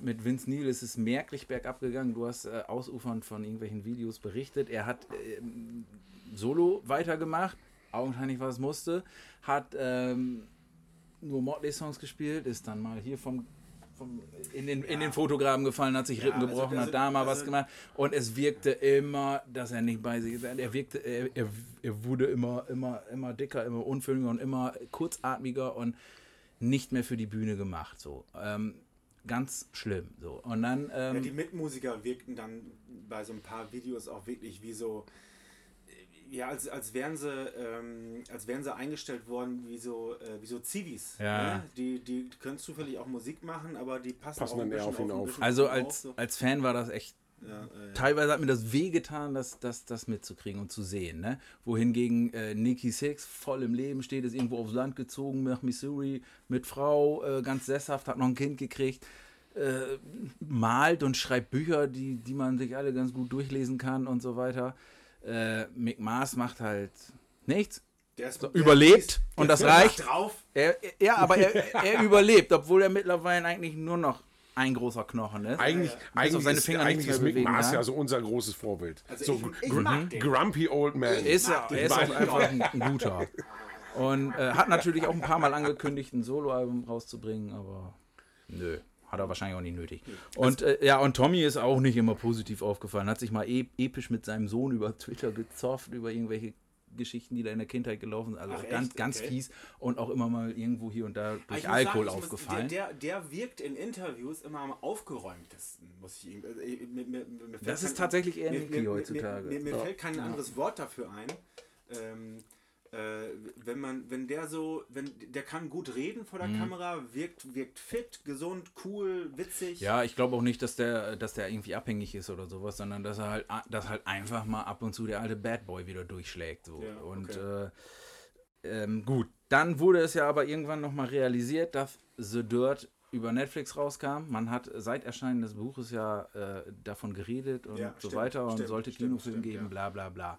Dann gab es das Ganze über Netflix und lief nochmal super und hat vor allen Dingen auch nochmal eine absolut neue Fanbase geschaffen. Dass es völlig verrückt ist, dass Kids, die nie im Leben auch nur ansatzweise nicht mal was mit Rockmusik zu tun haben, auf einmal mit einem Weil Motley-Shirt es rumlaufen. halt aus so einem anderen Universum Ja, kommt. Weil Netflix. Das, das, ist, das ist so Ja. extrem Ja, aber das, das Lustige ist ja einfach, dass sie.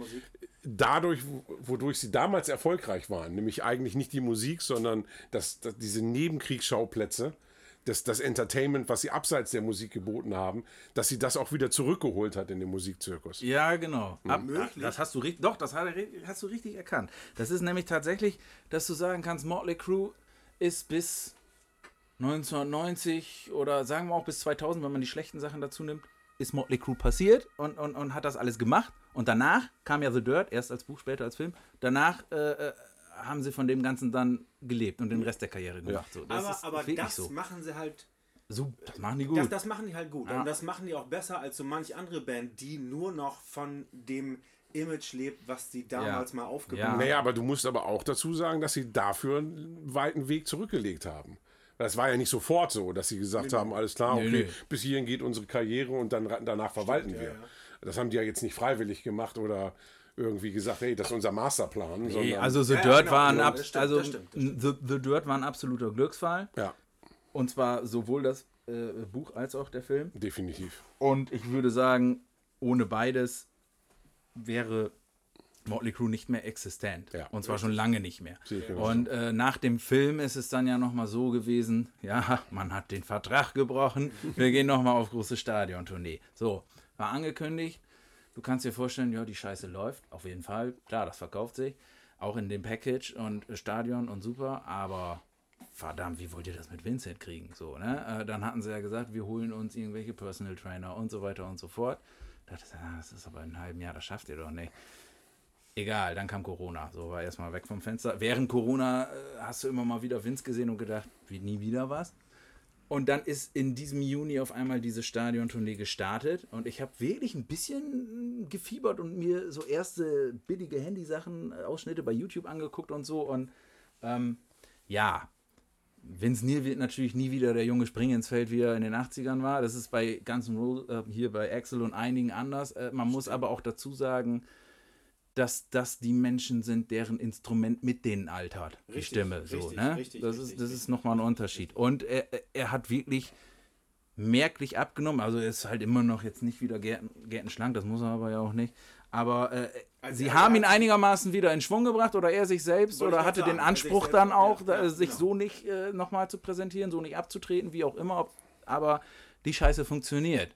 Und äh, Niki hat gesagt äh, und auch andere, dass, äh, dass die jetzt besser in Form sind und dass die ganze Scheiße jetzt mehr Spaß macht als zur Abschiedstournee. Ah, cool. Und dementsprechend, wenn sie das nächstes Jahr wirklich nochmal über den großen Teich schaffen, sofort.